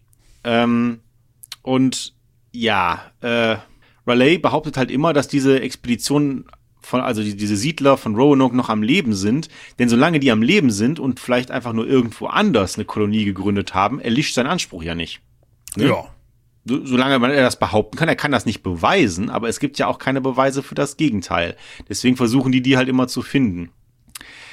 Ähm, John Smith jetzt, der kehrt erst äh, später nach Amerika zurück und der geht 1607 nach Jamestown. Das ist äh, eine der beiden, sage ich mal, ersten Festlandstädte in den USA. Die eine ist Jamestown, die andere ist äh, Plymouth. Kann das sein? Das kann sein. Also Jamestown äh, liegt im heutigen Virginia in der Nähe von Richmond. Äh, ich glaube, Richmond ist die Hauptstadt von Virginia. Ja. Auf jeden Fall ist das auch gar nicht so weit entfernt von Roanoke Island und vom, von, ne, von dem Gebiet, in dem wir uns jetzt hier die ganze Zeit aufgehalten haben, ist ein bisschen weiter nördlich und das liegt an dem Fluss äh, James River. Ja, sehr einfallsreich, also es könnte was damit zu tun haben, dass, dass man da äh, alles Mögliche, was nicht bei drei auf den Bäumen war, nach König James benannt hat, aber äh, ist auch nur so eine Vermutung. Das ist auf jeden Fall die Mündung des jetzt muss ich gerade gucken, das James River liegt auf jeden Fall an der heute, am heutigen Virginia Beach. Ja, also das ja. hat man vielleicht also, mal schon mal gehört. Und wo du gerade, wo du gerade James den ersten ansprichst, ähm, der hat dann auch Raleigh fallen gelassen und äh, Raleigh hat dann auch, äh, ist dann glaube ich auch, äh, ich glaube, weiß gar nicht, ob er ihn hat hinrichten lassen, aber ähm, auf jeden Fall wurde Raleigh der, der Verschwörung gegen James den Ersten angeklagt, wahrscheinlich weil er mit Elisabeth I. so gut konnte. Keine Ahnung. Das ist ja, das, das, das gehört nicht in diese Folge, aber nur um diese Raleigh-Sache abzuschließen. Der hat ab dann gar nichts mehr zu sagen. Schade. Auf jeden mhm. Fall, worauf wir hinaus wollten, ist ja, dass unser Herr Smith in Jamestown Hinweise bekommen hat auf SiedlerInnen. Genau, und zwar dieses Mal durch den Stamm der Powhatan, die kennt man, das sind tatsächlich die, die wir in diesem äh, fürchterlichen Disney-Film Pocahontas sehen. Ähm, das ist genau der Stamm. Ähm, soweit ich weiß, heißt der Häuptling auch so und deswegen haben sie ihn so genannt. Aber äh, aber ich weiß es nicht, nicht ganz. Auf jeden Fall erzählen die, dass es irgendwo in der Nähe des Chowan River, der ist ein bisschen weiter südlich von Jamestown, wie ich vermute, ähm, Menschen mit europäischer Kleidung gebe und die würden in gemauerten Häusern wohnen. Man schickt eine Expedition los, aber die ist ergebnislos. Das dürfte uns jetzt auch nicht wundern, weil wir reden ja davon wirklicher Einöde. Also, das dieses Gelände da ist jetzt auch nicht so, dass man da mal eben kurz jemanden finden kann, wenn es dafür, also wenn es keine keine, keine Hinweise äh, gibt im Sinne von angelegten Wegen oder so. Und wenn du auf gut Glück mit einer kleinen Mannschaft losgehst, keine Ahnung, 20 Leute oder sowas, dann kannst du einfach kein großes Gebiet absuchen. Wir wissen das ja heute schon, wie schwer es uns fällt, wenn irgendwie, ich meine, Gott, das ist ein schlimmes Thema, ein schlimmer Vergleich, aber wenn irgendwie ähm, Kinder verschwinden und gesucht werden, wenn da Waldstücke durchkämmt werden oder sowas. Also wie schwer uns das schon fällt. Das muss man sich jetzt, und das sind, das sind ja künstlich angelegte Wälder bei uns. Das ist ja kein Urwald, wie die das damals hatten. Also, dass man da auch eventuell ein Dorf komplett übersehen kann, das wundert mich jetzt ehrlich gesagt nicht, wenn es das denn gegeben hat. Ja. ja? Würde aber auch bedeuten, dass die Powhatan ähm, sehr wohl schon bevor diese Siedler, die englischen Siedler kamen, äh, Kontakt hatten mit, ähm, mit Europäern. Oder dass sie zumindest nicht ganz so überrascht waren. Aber wie gesagt, wir wissen es nicht. Und deswegen gibt es bis heute auch mehrere Theorien, die sich um das Verschwinden dieser Siedler ähm, ranken. Also eine davon ist natürlich jetzt relativ äh, naheliegend die Siedler sind tatsächlich, haben also Roanoke verlassen, sind zur Chesapeake Bay gezogen und dort äh, haben die Powhatan sie massakriert. Aber dafür gibt's absolut keine Beweise. Es gibt nur Annahmen auf Basis von Überlieferungen vom Hörensagen. Also, wie ihr das immer so nennt, das stille Postprinzip, aber auf Speed. Okay. Also, es gibt jemand, also ich glaube, es gibt Eingeborene, die gesagt haben, sie hätten gehört, dass mal jemand, also das sind auch, auch teilweise Theorien, die aus, äh, die aus der Zeit um 1700 entstanden sind. Das heißt, die haben dann auch noch mal den Nachteil, dass wir die heute auch nur noch als Überlieferung kennen. Ne? Ähm, aber es, dafür gibt es überhaupt keine Beweise, deswegen, ja.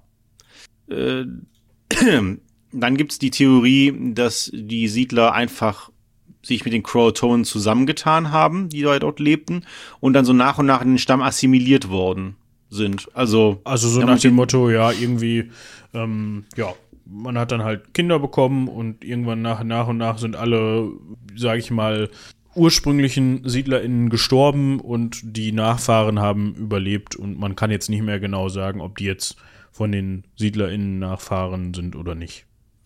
Genau, genau, richtig. Aber ähm, es gibt, wenn das so sein sollte, also da könnte Michi auch einiges zu sagen, wenn das so wäre, dann müssten wir ja irgendwo da archäologisch zumindest irgendwelche europäischen Güter als Überreste finden. Die, wenn die, vor allen Dingen, wenn wir sagen, okay, die haben ja bearbeitetes Holz mitgenommen. Und wenn du so eine, so eine Kultur assimiliert wirst, dann ist es ja auch so, dass die, die, die Kultur, in die du assimiliert wirst, ja auch Teile davon übernimmt. Ne? Also vielleicht hätte sich der Baustil der Croatonen dann anders verhalten oder das, was die töpfern oder was weiß ich was, weil das Schiff, das, das entsteht ja nicht im luftleeren Raum. Ne? Also, keine Ahnung. So wie wir ja auch Sachen aus anderen Kulturen übernehmen und andere Kulturen Dinge von uns. Das müsste ja damals genauso passiert sein. Gerade wenn du so einen gigantischen kulturellen Unterschied hast, ne? Klar, und was auch noch dazu kommt, ist, dass dann nichts von denen gefunden worden ist. Also man hat ja. ja auch später, also was heißt später, es geht ja nicht nur darum, man ist ja dann nicht erstmal 200 Jahre wieder nach England zurückgesegelt und hat sich nicht, mit, nicht mehr mit den, mit den Gebieten dort beschäftigt, sondern es hat ja nach wie vor wahrscheinlich relativ regelmäßigen Kontakt mit den Indianerstämmen, so auch mit den Croatoan gegeben. Und das wäre ja aufgefallen zu den damaligen Zeiten schon wäre das aufgefallen, wenn da, selbst wenn, wenn aus Gründen alle von den ursprünglichen SiedlerInnen gestorben wären, hätte man ja, wie du schon sagst, Überbleibsel finden müssen von kulturellen Dingen, von Gegenständen. Ja, gut, Schmuck. vielleicht hat, ja, Schmuck, ne, sowas halt. Klar, mit, Metallgegenstände irgendeiner Form und sei es ein, sei es ein Blechnapf für, keine Ahnung, zum, zum Essen oder, oder, oder irgendwie, ähm, Tassen, irgendwie dieses, dieses typische Blechgeschirr, was man auf Schiffen hatte und sowas. Irgendwas müsste man ja finden. Oder Werkzeuge. Ne? Also irgendwas, was aus Metall gemacht worden, äh, worden ist. Das hätte man ja alles irgendwie finden müssen. Und irgendwas, man, was über die, über, über das normale Volumen von wir handeln mal mit den Indianern und tauschen Gegenstände hinausgeht. Ne? Das kann man natürlich auch sagen, dass man, ja gut, genau. die hätten das ja auch haben können, weil sie mit den EuropäerInnen gehandelt haben. So, das, genau, richtig. Ja, aber, ne? Es ist, es ist was anderes, was in sein, was quasi einfach zu erbeuten oder es wirklich in seine Kultur zu integrieren. Und das spricht gegen diese Assimilierungsthese. Man ist darauf damals gekommen, was, weil es viele Berichte über äh, blonde Natives gab, also oder auch, auch mit blauen Augen. Das ist sehr untypisch in der Region. Allerdings muss man auch sagen, dass da sind sich Genforscher heute einig, in diesem Stamm gibt es einfach eine sehr, sehr hohe Albinismusrate. Also deutlich höher als bei, ähm, als bei anderen. Und ähm, dementsprechend wird es wahrscheinlich einfach darauf zurückzuführen sein. Und nicht darauf, dass da irgendwie, sage ich mal, Briten und Crow-Tone sich untereinander vermehrt haben. Ja. Dann gibt es weitere Theorien noch. Einmal, dass das Ganze eine Versch Verschwörung gegen Raleigh ist ne, oder Relay, immer noch nicht, ich glaube, man spricht ihn eher Raleigh aus, aber ich glaube, wir hatten ihn in einer Folge mal erwähnt und da war er Raleigh, aber äh, wir bleiben jetzt bei Relay, um seine Position zu sprechen, ne, also einfach um zu sagen, okay, wir, wir, ähm Also die, die, die Idee ist tatsächlich gewesen, ähm, diese, diese Siedler sind eingeweiht und die verlassen Roanoke Island, teilen sich dann auf ähm, und sind dann nicht mehr zu finden, damit Raleigh seinen Anspruch verliert.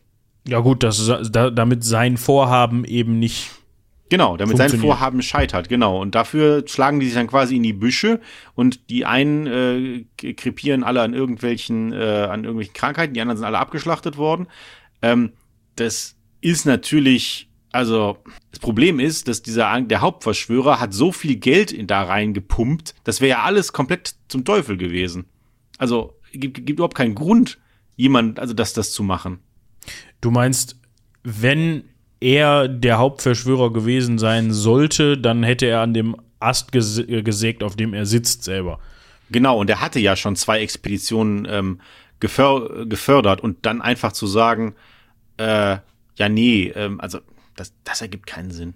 Also wirklich nicht. Dann hätte man nämlich noch eine dritte und eine vierte Expedition machen müssen. Das wäre immer mehr Geld, das man dann ja auch irgendwann nicht mehr, nicht mehr reinkriegt. Also wenn du, wenn du vier Expeditionen versenkst, ich weiß nicht, wie wohlhabend du sein musst, damit du das machen kannst. Aber wenn da, wenn das alles zum Teufel ist, nee. Also, so, so gut rechnen konnten die damals auch. Hm. Was bleibt denn da noch übrig? Wo sind sie denn jetzt geblieben überhaupt? Naja, es gibt noch die, es gibt noch zwei weitere Theorien. Also eine ist, ähm, dass die, dass die Siedler versucht haben, auf eigene Faust nach England zurückzukehren. Man hatte halt eine Pinasse noch dagelassen. Aber eine Pinasse ist nicht groß genug und auch nicht darauf, also sie, natürlich kann eine Pinasse einen, einen, ähm, den Atlantik überqueren, sonst hätte man sie ja gar nicht mitgenommen. Aber die ist viel zu klein für die ganzen Leute. Ne? Und selbst wenn sie mit den Materialien, die sie da hatten, noch eine weitere Pinasse gebaut hätten, was ja auch nicht einfach ist. Also wenn die nicht zufällig einen Schiffbauer dabei hatten, dann kannst du nicht innerhalb von drei Jahren lernen, wie man eine Pinasse baut. Vor allem eine Pinasse, die funktioniert. Genau, genau, richtig. Und äh, selbst wenn sie das gemacht hätten, wären immer noch einige Leute in Virginia zurückgeblieben. Also das, auch die Theorie geht sich nicht so wirklich aus. Und äh, ne, ich meine, auch die hat den Vorteil, ja gut, dann haben die versucht zurückzufahren, Sturm, blub. Kann, man, kann man sicherlich ähm, argumentieren, aber das sind Siedler, also, äh, nee, also arg unwahrscheinlich. Und dann gibt's noch, noch die Theorie, dass die Spanier Roanoke Island doch gefunden haben. Und äh, dann gesagt haben, ja, okay, das löschen wir alles aus. Und um eine Besiedlung an der Stelle einfach zu verhindern.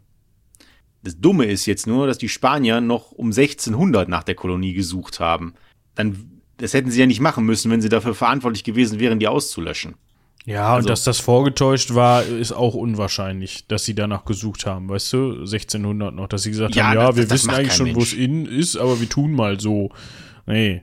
Ja, wenn man sich sowieso schon, wenn man sich sowieso schon gegenseitig die Köpfe einschießt, äh, wieso sollte man dann, dann an der Stelle nicht sagen, ja, habt ihr ein ganz netter Versuch, wir übernehmen das vor hier, das habt ihr uns ja jetzt auch noch so schön aufgebaut, ne, und dann gucken wir mal.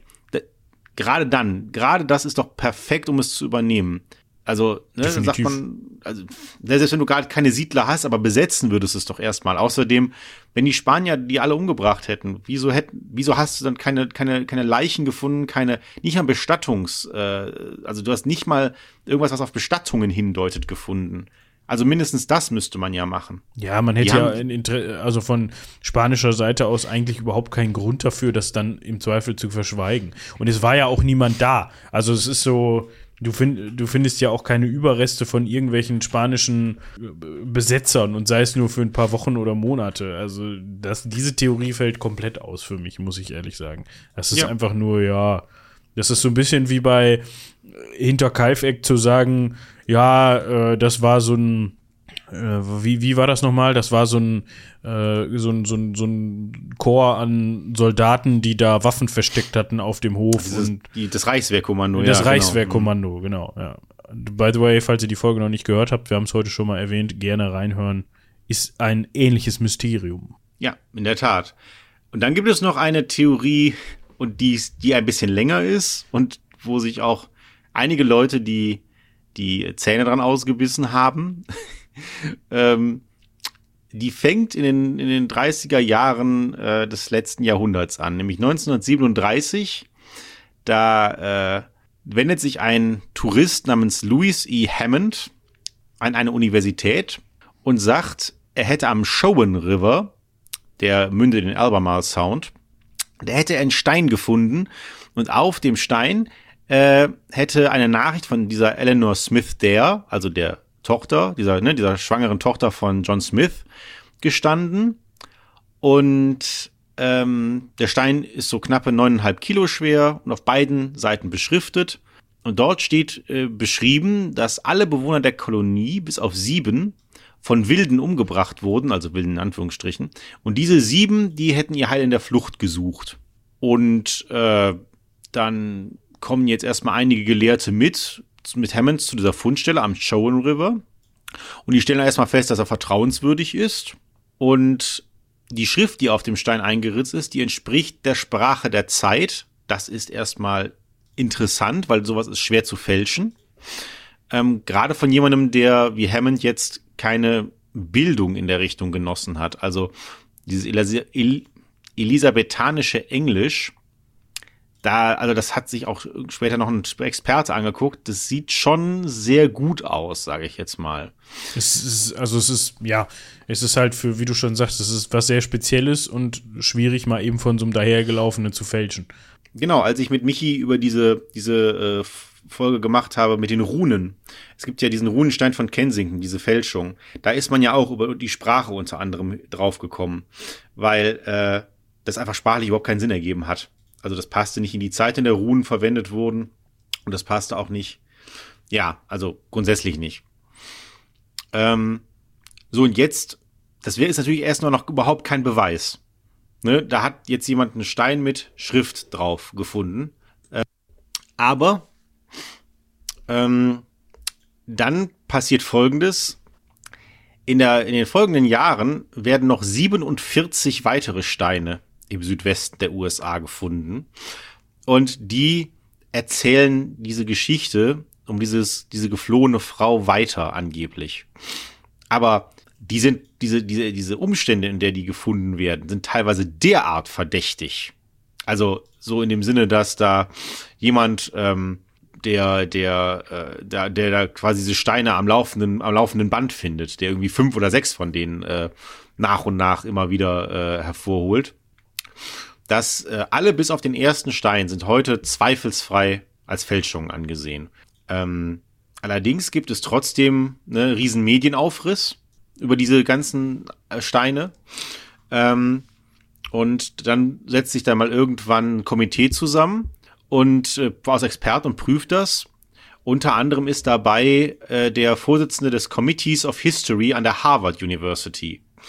Ja, gut. Und, äh, der muss es ja wissen. Genau, und der sagt, distanziert sich dann noch in seiner Biografie in den 70er Jahren, distanziert er sich dann noch von den Steinen. Heute sind die Steine am Breno College in Gainesville, Georgia, frei zugänglich. Ähm, die Universität hat lediglich oder das College hat lediglich äh, die Auflage, dass alle, ähm, dass sie Rechte an allen Bild- und Videomaterialien ähm, hat, die gemacht werden. Also man kann ähm, da, mit frei zugänglich meinst du, man kann da hinfahren und sich die angucken, wenn man möchte. Genau, genau. Also die waren lange Zeit, äh, waren die da im Keller, jetzt sind die da auf dem Dachboden, aber halt tatsächlich als Exponate wirklich aufgearbeitet und äh, zu sehen. Ich glaube, der, der erste Stein, ähm, der liegt im Büro des, des, des Dekans oder, oder wie, wie das da heißt. Ähm, die werden weiß, weiterhin von Experten untersucht. Allerdings hat man noch keine größere archäologische Untersuchung ähm, gemacht. Und dementsprechend ist einfach nicht festzustellen, ob vielleicht auch der erste Stein eine Fälschung ist. Hm. Ähm, man muss halt sagen, solche Untersuchungen sind ja A, unglaublich teuer und ähm, B, sind die der Steine halt so verdächtig, dass das halt wahrscheinlich ist, dass man da Geld zum Fenster rausschmeißen würde. Deswegen, ne, ist man da halt so ein bisschen vorsichtig, ähm, was man, was man da macht. Und ja, dann kommen wir zur heutigen Forschung. Äh, der erste Historiker, der sich damit richtig beschäftigt hat, der ist ein Mann namens John Lawson gewesen und der kam 1709 nach Hatteras Island, also Croatoan Island davor. Und da haben ihm die Natives berichtet, unter ihren Vorfahren seien Europäer gewesen. Und er hat da auch auf dem, im Landstrich einige Zivilisationsspuren europäischen Ursprungs gefunden und einen Einfluss auf die indigene Kultur. Also genau das, was wir vorhin sagten. Ähm, Aber so richtig schlüssig ist es nicht. Warum? Also, also ich habe ich hab jetzt nicht die ganze Forschung von Lawson gelesen, weil die ja auch 300 Jahre alt ist, bald. Ähm, und, äh, nee, über 300 Jahre alt ist. Und deswegen weiß ich nicht so ganz. Äh, das Problem ist halt, du hast, da sind ja viel oft Leute angelandet. Ne? Also es kann halt diesem, auch eine, eine, andere Gruppe gewesen sein, die sich dort niedergelassen hat. Also um das vielleicht noch mal eben kurz zu die Hatteras Island, so heißt sie heute, die ist auch nicht weit entfernt. Was heißt nicht weit entfernt, aber von, ähm, von der Roanoke Island. Das hätte man schon schaffen können. Ne? Also das sind jetzt Luftlinie, lass mich das mal eben messen, von heute. Das sind 60 Kilometer. Wenn du jetzt von der Südspitze Roanoke Islands bis nach bis zur Hatteras Island mit dem Boot fahren möchtest, sind das 60 Kilometer. Inzwischen gibt es da aber auch eine Straße hin. Ja, über diese mm, über diese Insel, über diese vorgelagerte, über diesen, ja, es sieht fast aus wie so ein, wie so ein Deich oder sowas, der halt von, hinter dem halt diese Sounds sich dann ergeben, also diese, diese Lagunen. Ne? Über den äußeren Rand der Lagune führt heutzutage eine Straße und über die kannst du halt von, von Roanoke Island bis nach ähm, Hatteras Island fahren. Das genau, ist so ein bisschen wie in Florida, diese Florida Keys, wo du ja auch dann Inselhopping betreiben kannst über die Straßen.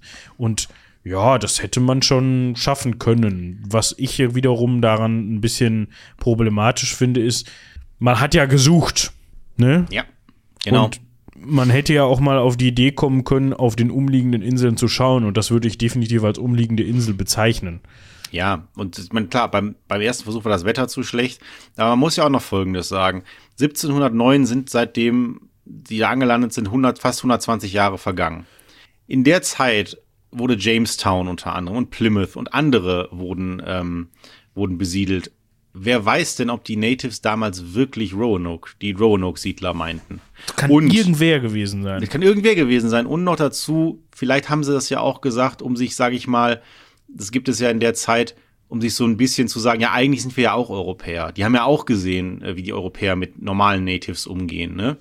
Vielleicht war das, um sich in ihren Augen gegenüber den Europäern so ein bisschen aufzuwerten. Also es ist halt, es ist halt schwierig, das, das, das in irgendeiner Form eindeutig einzuordnen. Und selbst wenn da Europäer unter deren Vorfahren wären, ist die Frage, ob es wirklich die Roanoke-Siedler waren. Denn das beweist das, selbst das beweisen diese Spuren ja überhaupt nicht. Ja, definitiv. Also es ist natürlich generell schwierig, das in irgendeiner Form zu beweisen, weil du hast ja keine, keine, keine eindeutige Identifizierungsmöglichkeit, um die Roanoke-Siedler von anderen SiedlerInnen zu identifizieren. Es ist halt einfach, ja, du müsstest halt schon irgendwie durch Zufall, ja, es ist super schwierig. Du müsstest irgendwas finden, was einwandfrei sagt, ja, das kommt von Roanoke. Genau, du müsstest irgendein Material zum Beispiel finden, zum Beispiel äh, Holz oder sowas, also irgendwas, was du eindeutig ähm, einordnen kannst von seiner, von dann, also keine Ahnung, C14-Methode oder, oder was weiß ich was, ähm, wo du ganz eindeutig sagen kannst, okay, das muss aus diesem, aus diesem Zeitabschnitt kommen, der noch vor dem liegt, was da in Jamestown passiert ist. Ähm, also anders kannst du es eigentlich nicht, nicht machen. Ähm, und dass man, also man hat natürlich auch auf Roanoke gegraben, archäologische Untersuchungen gemacht. Das Problem ist nur, der Teil, wo das voreinst lag, ähm, und damit auch Dorf und so.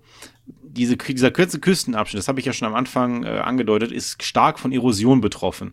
Also zwischen 1850 und 1970 sind über 280 Meter im Meer versunken. Ähm, und die Fundstücke, die es dann gibt bei archäologischen Untersuchungen, äh, die kann man nicht eindeutig den Siedlern zurechnen, weil, du hast es ja auch schon gesagt, Natives haben ja auch Handel betrieben. Also das beweist auch wieder überhaupt nichts. Ja, ich empfehle euch ganz stark mal euch die Karte anzugucken. Also sucht einfach mal nach Roanoke Island auf der ähm, auf Google Maps und dann guckt euch das mal an. Und dann seht ihr schon, was wir mit dieser Erosion meinen. Dass das halt sehr stark doch alles überspült worden ist und dass das, dass, dass das da anscheinend, das kann man richtig sehen, wie die, wie das Meer da sich Teile des Landes zurückgeholt hat, quasi. Ne? Und auch noch weiter tun wird. Ja. Also das, das wird ja mit jedem Jahr schwieriger. Dann gibt's aber noch eine Sache, die finde ich tatsächlich recht spannend, weil das, das so den inneren Indiana Jones äh, in mir triggert. ähm, man, John White hat damals aufgrund der Berichte der Powerton eine ähm, Karte angefertigt. Und diese Karte haben wir noch. Und ähm, das Lustige ist, dass auf dieser Karte irgendwo ich weiß nicht ganz genau, was es war, ein Flicken oder sowas ähnliches äh, aufgenäht war oder irgendetwas war auf, auf die Karte geklebt oder sonst irgendwie. Auf jeden Fall hat man mit Hilfe einer, einer, einer Röntgung hat eine, eine, eine Röntgenaufnahme, hat man gesehen, dass da noch was drunter ist. Und dann hat man ganz vorsichtig diese oberst, obere Schicht abgenommen und unter diesem Flicken, sage ich jetzt mal, war am Küstenabschnitt ähm, von, von dieser, von, von Virginia, war eine Siedlung eingezeichnet. Und dann hat man gesagt, okay, vielleicht haben die Powerton ja tatsächlich da irgendeine Siedlung äh, gefunden. Und an dieser Stelle, da sucht man heute mit einer Ausgrabung. Und das Problem ist nur, einmal das, was du schon sagtest, ne, mit Friesland, da hat man auch einfach irgendeine Stadt reingezeichnet. Das muss ja erstmal gar nichts bedeuten. Und noch dazu, das ist ja keine maßstabsgetreue Karte. Ja, diesen Ort überhaupt einwandfrei zu finden, das ist der genau, Punkt. Genau, ne? das zu ist wissen, einfach irgend, irgendeine Skizze. Ja. Und ähm, deswegen, bislang hat man außer ein paar Tonkrügen nichts gefunden. Man ist aber weiter dran äh, an den Ausgrabungen dran. Auch hier, ob das wirklich die Roanoke-Siedler waren, wenn diese Tonkrüge, die anscheinend europäischen, also zumindest nach europäischer Technik geformt wurden, ähm, selbst wenn es diese Tonkrüge gibt und selbst wenn die so geformt wurden, heißt das ja nicht, dass das zwingend die Roanoke-Siedler waren. Wäre aber, also da müssen wir die Ausgrabung vielleicht tatsächlich abwarten. Ähm, die, aber sowas ist natürlich sehr aufwendig, dauert sehr lange und äh, kostet sehr, sehr viel Geld. Ähm, Deswegen ist die Frage auch, in welchen Abständen es da Neuerungen gibt. Und vor allen Dingen, nur weil du mal ein paar Tonkrüge an Stelle A gefunden hast, heißt das ja nicht, dass du sagst, ja gut, dann mache ich die Ausgrabung jetzt 200 Meter länger. Ähm, so geht man ja auch als Archäologe nicht vor. Nee, wahrscheinlich nicht. Also, ja, ist halt im Endeffekt auch wieder eine Geldfrage. Und man muss auch ganz klar dann sagen, es ist auch eine Frage von Kosten-Nutzen. Weil ja, es ist ein Mythos und ja, wir haben eine Folge heute drüber gemacht, weil wir das Thema spannend finden und weil mhm. einen das ja auch irgendwie begeistert so. Man will ja dann wissen, was ist passiert. Und im Endeffekt wird die, wird die Lösung des Problems oder der Frage wahrscheinlich recht eindeutig und langweilig gewesen sein. Ja, wenn jetzt, also diese, diese Thematiken, die leben ja von dem Mythos selber. Wenn wir wüssten, wenn irgendwann ja, oder wenn fünf Jahre später von den Roanoks oder von irgendeinem Indianerstamm da jemand um die Ecke gekommen wäre und gesagt hätte, ja, die Siedler, die hier waren, ja, also zwei davon, die waren, äh, hatten Grippe, die haben wir ins Wasser geschmissen, die, sind, haben wir ins Wasser geschmissen, weil wir uns nicht anstecken wollten und der Rest ist äh, irgendwie, ja, äh, keine Ahnung, haben wir aufgegessen und zwei waren frech, die haben wir den Hunden zum Fraß vorgeworfen. So. Genau. Und, dann, und, dann würde, würde man heute überhaupt nicht mehr drüber sprechen. Dann würde man heute sagen, ach so, ja, okay, schade. So. Weißt du, sobald ja. du weißt, was passiert ist, die, die, die haben sich ja nicht, die sind ja, haben sich ja nicht in Luft aufgelöst. Also irgendwie, auf irgendeine Weise werden sie zu Tode gekommen sein und dass sie, dass sie sich irgendwohin verstecken oder dass sie irgendwo eine geheime Siedlung gegründet haben, und 150 Jahre, die 150 Jahre unentdeckt irgendwo bestanden hat, ist sehr unwahrscheinlich. Das heißt, sie werden irgendwie, irgendwie wo zu Tode gekommen sein. Und sobald du weißt, wie es passiert ist, wird die ganze Sache uninteressant. Genau, das ist ja auch da, wo, wo als Michi und ich über die über diese Schatzsuche auf Oak Island gesprochen haben. Ähm, das ist genau so ein Beispiel. Diese, dieses, vielleicht ist da ja einfach nichts. Also ich will jetzt nicht den ganzen Oak Island Mythos wieder wieder coin, aber es kann ja sein, da geht es um eine Schatzsuche, von der niemand weiß, ob da wirklich ein Schatz liegt. Und vielleicht liegt da gar kein Schatz. Das ist bislang wahrscheinlich, die wahrscheinlichste Theorie von all dem, was wir, was, was wir wissen. Aber das lebt von sich selbst. Ja. Davon, dass da schon so viele Leute gegraben und nichts gefunden haben. Das, die menschliche Psyche ist schon, äh, ist schon ein, ein seltsames Ding. Ja, also ich muss sagen, bei Oak Island finde ich halt die, die, die These am interessantesten, dass es irgendwelche Templer gewesen sind. So, ne? Das ist halt ja. also am coolsten. Interessant ist das. Wahrscheinlich ist das nicht, aber. in, am interessantesten oder am wahrscheinlichsten ist für die Templerschiffe, die dann in äh, La Rochelle äh, abgehauen sind und nie wieder aufgetaucht sind, dass die mal irgendwie aufs Meer rausgefahren sind und dann Sturm und dann Öck. Genau. So, ist ja nicht so, dass das das einzige Schiff ist, was je verschwunden ist oder die einzigen Schiffe, die je spurlos verschwunden sind auf den Weltmeeren. Richtig, richtig. Das, da gibt's genug von und die, da findet man die Wracks dann auch nicht mehr, weil das ist das Meer ist noch schlechter zu durchsuchen als irgendein Landstrich. Ja, und wo willst du die finden? Also ja? versuch mal im Atlantik irgendwo in irgendwelchen Me Meeresspalten ein paar Templerschiffe zu finden. Aber gut. Ja, und, und bei, je nach Strömung wandern die ja sogar noch. Ja, Von den, selbst wenn wir wüssten, wo sie gesunken sind, heißt das nicht, dass wir wissen, wo die heute liegen. Genau. Naja, auf jeden Fall, ähm, bei Roanoke, das ist auch so, ist auch so ein bisschen interdisziplinär inzwischen untersucht worden. Das heißt, wir wissen aus Klimadaten, wissen wir, ähm, dass äh, 1587 und auch die beiden Jahre danach, also genau das, wo die da angelandet sind, da war der ganze Landstrich furchtbar trocken und äh, Nahrung wird halt da noch rarer gewesen sein als die Jahre davor. Das bedeutet, Konflikte zwischen den, den Natives und den Siedlern sind noch wahrscheinlicher. Dass sie irgendwas angebaut haben, was sie ernährt hat, ist absolut unwahrscheinlich. Und dann ist halt die Frage, das waren ja 100, fast 120 Leute. Ähm, da kann ich mir schon vorstellen, dass die gesagt haben, dann suchen wir unser Glück halt woanders, nehmen mit, was geht. Und äh, aber da muss man auch sagen, wir haben ja nicht mal deren Schiff noch gefunden. Also wir wissen ja nicht mal, wo diese letzte Pinasse ist. Vielleicht haben sie sie benutzt, um überzusetzen, aber dann, ich meine, auch ein Schiff kannst du nur bis zu einem gewissen Grad ausschlachten, ne? Das stimmt. Und äh, ja, und das Letzte, was man jetzt halt versucht hat, auch nochmal aufgrund dieser, dieser Assimilierungsthese, dass sich Europäer und Indigene vermischt haben könnten. Ob, also es gab auch halt auch die These, dass das nicht so eine sag ich mal, freundschaftliche Assimilation ist, sondern so, wir leben jetzt nebeneinander, sondern so, dass die äh, Natives die Europäer als, als Sklaven oder als Arbeitssklaven benutzt haben. Ähm, und äh, weil es gab definitiv bei den indigenen Stämmen, ich weiß jetzt nicht, ob in der Region, aber ganz grundsätzlich gab es bei den indigenen Stämmen genauso Sklaverei, wie es das überall auf der Welt in verschiedenen Zeitaltern gab. Ähm, und deswegen guckt man sich jetzt die, die ähm, mitochondriale DNA an, weil die halt äh, ja, immer über, über die mütterliche Seite immer weiter ver, ver, ähm, weitergegeben wird. Und ähm, da hat man zwar jetzt Material, aber man hat ja kein Vergleichsmaterial. Man bräuchte ja äh, Vergleichsmaterial von Briten, die schon seit äh, Anno Tuk genau da leben, wo die Siedler herkamen. Ja. Ne? Du musst also, halt wissen, wonach du suchst. Das ist der genau, Punkt. Genau, genau. Die müssen diese, diese um diese DNA-Landkarte zu haben. Das funktioniert tatsächlich heute sehr, sehr gut. Man kann heute mit Hilfe von, ähm, von diesen DNA-Sachen äh, kann man halt auch Vermisste oder also irgendwelche, wenn irgendwo Tote gefunden werden, die jetzt nicht, die jetzt nichts haben, was sich zuordnen lässt. Da gibt's Datenbanken inzwischen, ähm, die sagen können, okay, du kannst so eine Art DNA-Landkarte machen. Kannst sagen, okay, die müssten etwa daherkommen. Es gibt so einen ganz äh, berühmten Fall, die Tote aus dem Eistal.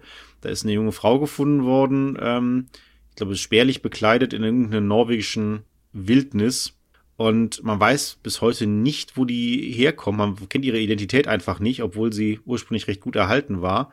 Ähm, und es gibt äh, so eine, so eine DNA-Probe von ihr.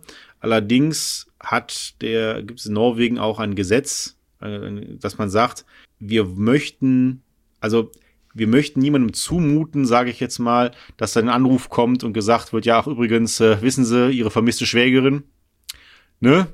Also da ist einfach die Abwägung zwischen Datenschutz und DNA-Vergleich äh, und, und, und, und dem Drang der Öffentlichkeit zu wissen, wer das ist. Da hat man einfach gesagt, nee, das äh, können wir da niemandem zumuten, nicht nach der langen Zeit. Und so ähnlich muss man sich das halt hier auch vorstellen. Solange wir kein Vergleichsmaterial haben, können wir diese These, dass es da eine Assimilierung gab, einfach, da können wir nichts zu sagen. Also nichts, nichts Endgültiges, so unwahrscheinlich es auch ist. Hm. Weil das wäre das, was du, wo du halt recht hast. Das wäre der eindeutigste Beweis, dass man etwas auf die Roanoke-Siedler zurückführen könnte. Mir ja. fällt zumindest kein besserer äh, und eindeutigerer ein, weil alles andere kann, könnte man immer sagen, ja gut, das können auch andere Expeditionen sein ähm, oder, oder äh, Handel oder sonst irgendwas. Ja, definitiv. Also ich habe halt die ganze Zeit gerade hin und her überlegt, wie man zweifelsfrei anders identifizieren kann und eigentlich gar nicht. Es ist immer so dieses, dass du sagst, ja, könnte, aber so richtig zufriedenstellend und befriedigend ist es jetzt nicht, was wir hier gefunden haben. Ja, und deswegen lebt der Mythos Roanoke weiter. Ja, definitiv. Und das ist halt auch so die, die, die Geschichte, da dreht sich das auch so ein bisschen im Kreis und da kommen wir auch gerade wieder zu dem Punkt, den ich eben schon mal angesprochen habe. Sobald es kein Mythos mehr ist, ist es kein Mythos mehr. Genau, und dann versinkt es einfach nur als irgendeine kurze Story in den, in den Annalen der Geschichtsschreibung. Ja, und wir hätten heute definitiv nicht drüber gesprochen. Nö, dann wäre, du hast vollkommen recht, dann wäre das so gewesen, oh ja, die war mal, ne, die waren weg und dann hat man sie wieder gefunden. Ja. Ne, die waren einfach umgezogen. Ja, exakt. Ja, ist genauso äh, wie bei wie bei Hinterkaifeck. Wenn jetzt wenn jetzt rauskommen würde, ja, das äh, da waren irgendwelche Reichswehrleute, die haben da was versteckt dann, und äh, dann haben die die alle umgebracht. Ja, dann wäre wär das halt so gewesen. Ja, gut, ich meine, bei Kaifek und auch da baut sich dieser Mythos natürlich auf und selbst wenn man jetzt sagen kann, ja, das war's, verschwindet das ja in dem, in dem Sinne nicht einfach so, sondern man würde ja trotzdem drüber sprechen, das war lange ein Mythos und aus diesen Gründen. Und eigentlich, wenn ich ehrlich bin, wäre es für uns als Podcast, der euch jetzt diese Geschichte erzählt, auch schöner, wenn wir euch am Ende sagen könnten, ja, übrigens, und so war's. Ja, natürlich, aber weißt du, ich finde es auch, also einmal, ich bin ja, ich, ich, ich komme ja öfters mit so, mit so Themen aus, aus dieser Zeit, wo es auch um Expeditionen geht und so Aufbruch ins Ungewisse und so weiter. Ich finde das halt schön, weil das so ein bisschen was ist, was in der heutigen Zeit so ein bisschen abhanden gekommen ist, weil wir so keine, keine weißen Stellen mehr auf der Landkarte haben in, in vielen Bereichen. Wir haben ja nun wirklich so viele Geheimnisse unserer Umwelt entrissen und was ich auch gut finde, also es ist sicherlich sehr gut, dass wir inzwischen wissen, wie sowas wie DNA funktioniert und dass wir dadurch ähm, bessere Behandlungen zum Beispiel gegen bestimmte Krebsarten gekriegt haben und so weiter. Aber so ein bisschen beneide ich manchmal diese, diese, diese Entdecker von damals. Weißt Def du, dieses definitiv. Ich weiß genau, was du meinst. Das ist so dieses Ungewisse. Also es gibt ja diesen Spruch und die heutigen Generationen, die momentan auf diesem Planeten umherwandern, sind zu alt oder zu, zu alt für äh, dafür, um die Erde zu entdecken und zu jung, um den Weltraum zu entdecken, weil dafür ja. die technischen Möglichkeiten einfach noch nicht vorhanden sind. Das, das verstehe ich hundertprozentig, das ist so. Ähm, obwohl man dann auch immer wieder sagen kann, ja, aber es gibt ja noch äh, ganz viele unentdeckte Dinge auf diesem Planeten, die Meer, tie tiefen Meere und so. Ja, aber das Prinzip, was man damit meint, ist, glaube ich, klar. Ja, genau. Und äh, dieses, dieses ganze äh, Nein, man darf das natürlich auch nicht, auch nicht äh, romantisch verklären, dass da damals unfassbar viele Strapazen zugehört haben und dass da Leute gestorben sind oder fürchterlich krank geworden, sich ihr Lebtag nicht davon erholt haben, alles, es ist, ist alles richtig. Aber dieses, dieses Gefühl, dass man, dass man so irgendwo zuerst war, also was, ich, ich stelle mir das ganz gerne vor mit dieser, mit dieser Südpol-Expedition von Amundsen und Scott, wo Amundsen ja irgendwann als erster Mensch den Südpol erreicht hat.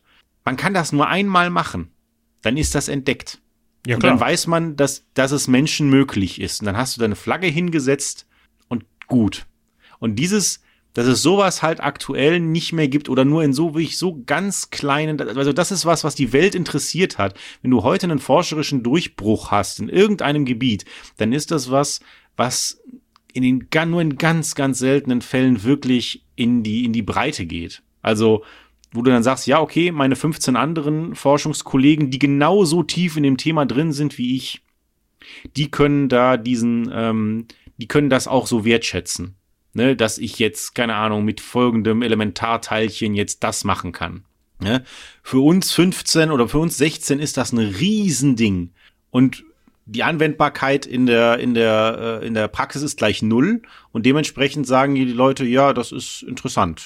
Höchstens. Ne? Dann hast du halt deine 15 Kollegen, die das ermessen können und du hast gleichzeitig vielleicht noch ein paar tausend auf der Welt, die das interessant finden und die ein Wissenschaftsmagazin lesen, vielleicht sogar leihen.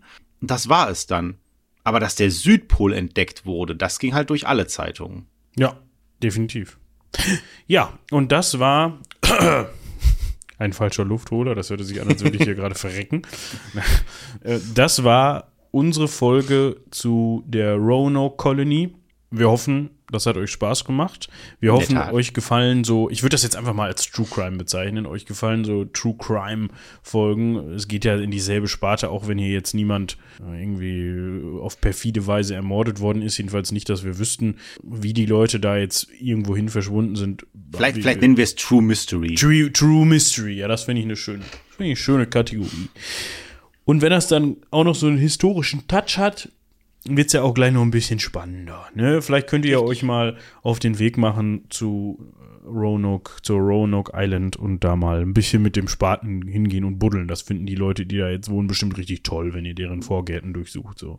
Ja, li liebe Jungarchäologinnen und Jungarchäologen, ähm, vielleicht äh, wollt ihr ja mal ein Stipendium in äh, Amiland beantragen und äh, vielleicht äh, wollt ihr euch ja mal dieser seit 2011 da stattfindenden Ausgrabung anschließen. Es gibt, es gibt ja noch Dinge, zu entdecken. Und äh, auch wenn wir sagen, wenn es dann aufgelöst ist, ist es wahrscheinlich nicht mehr so cool.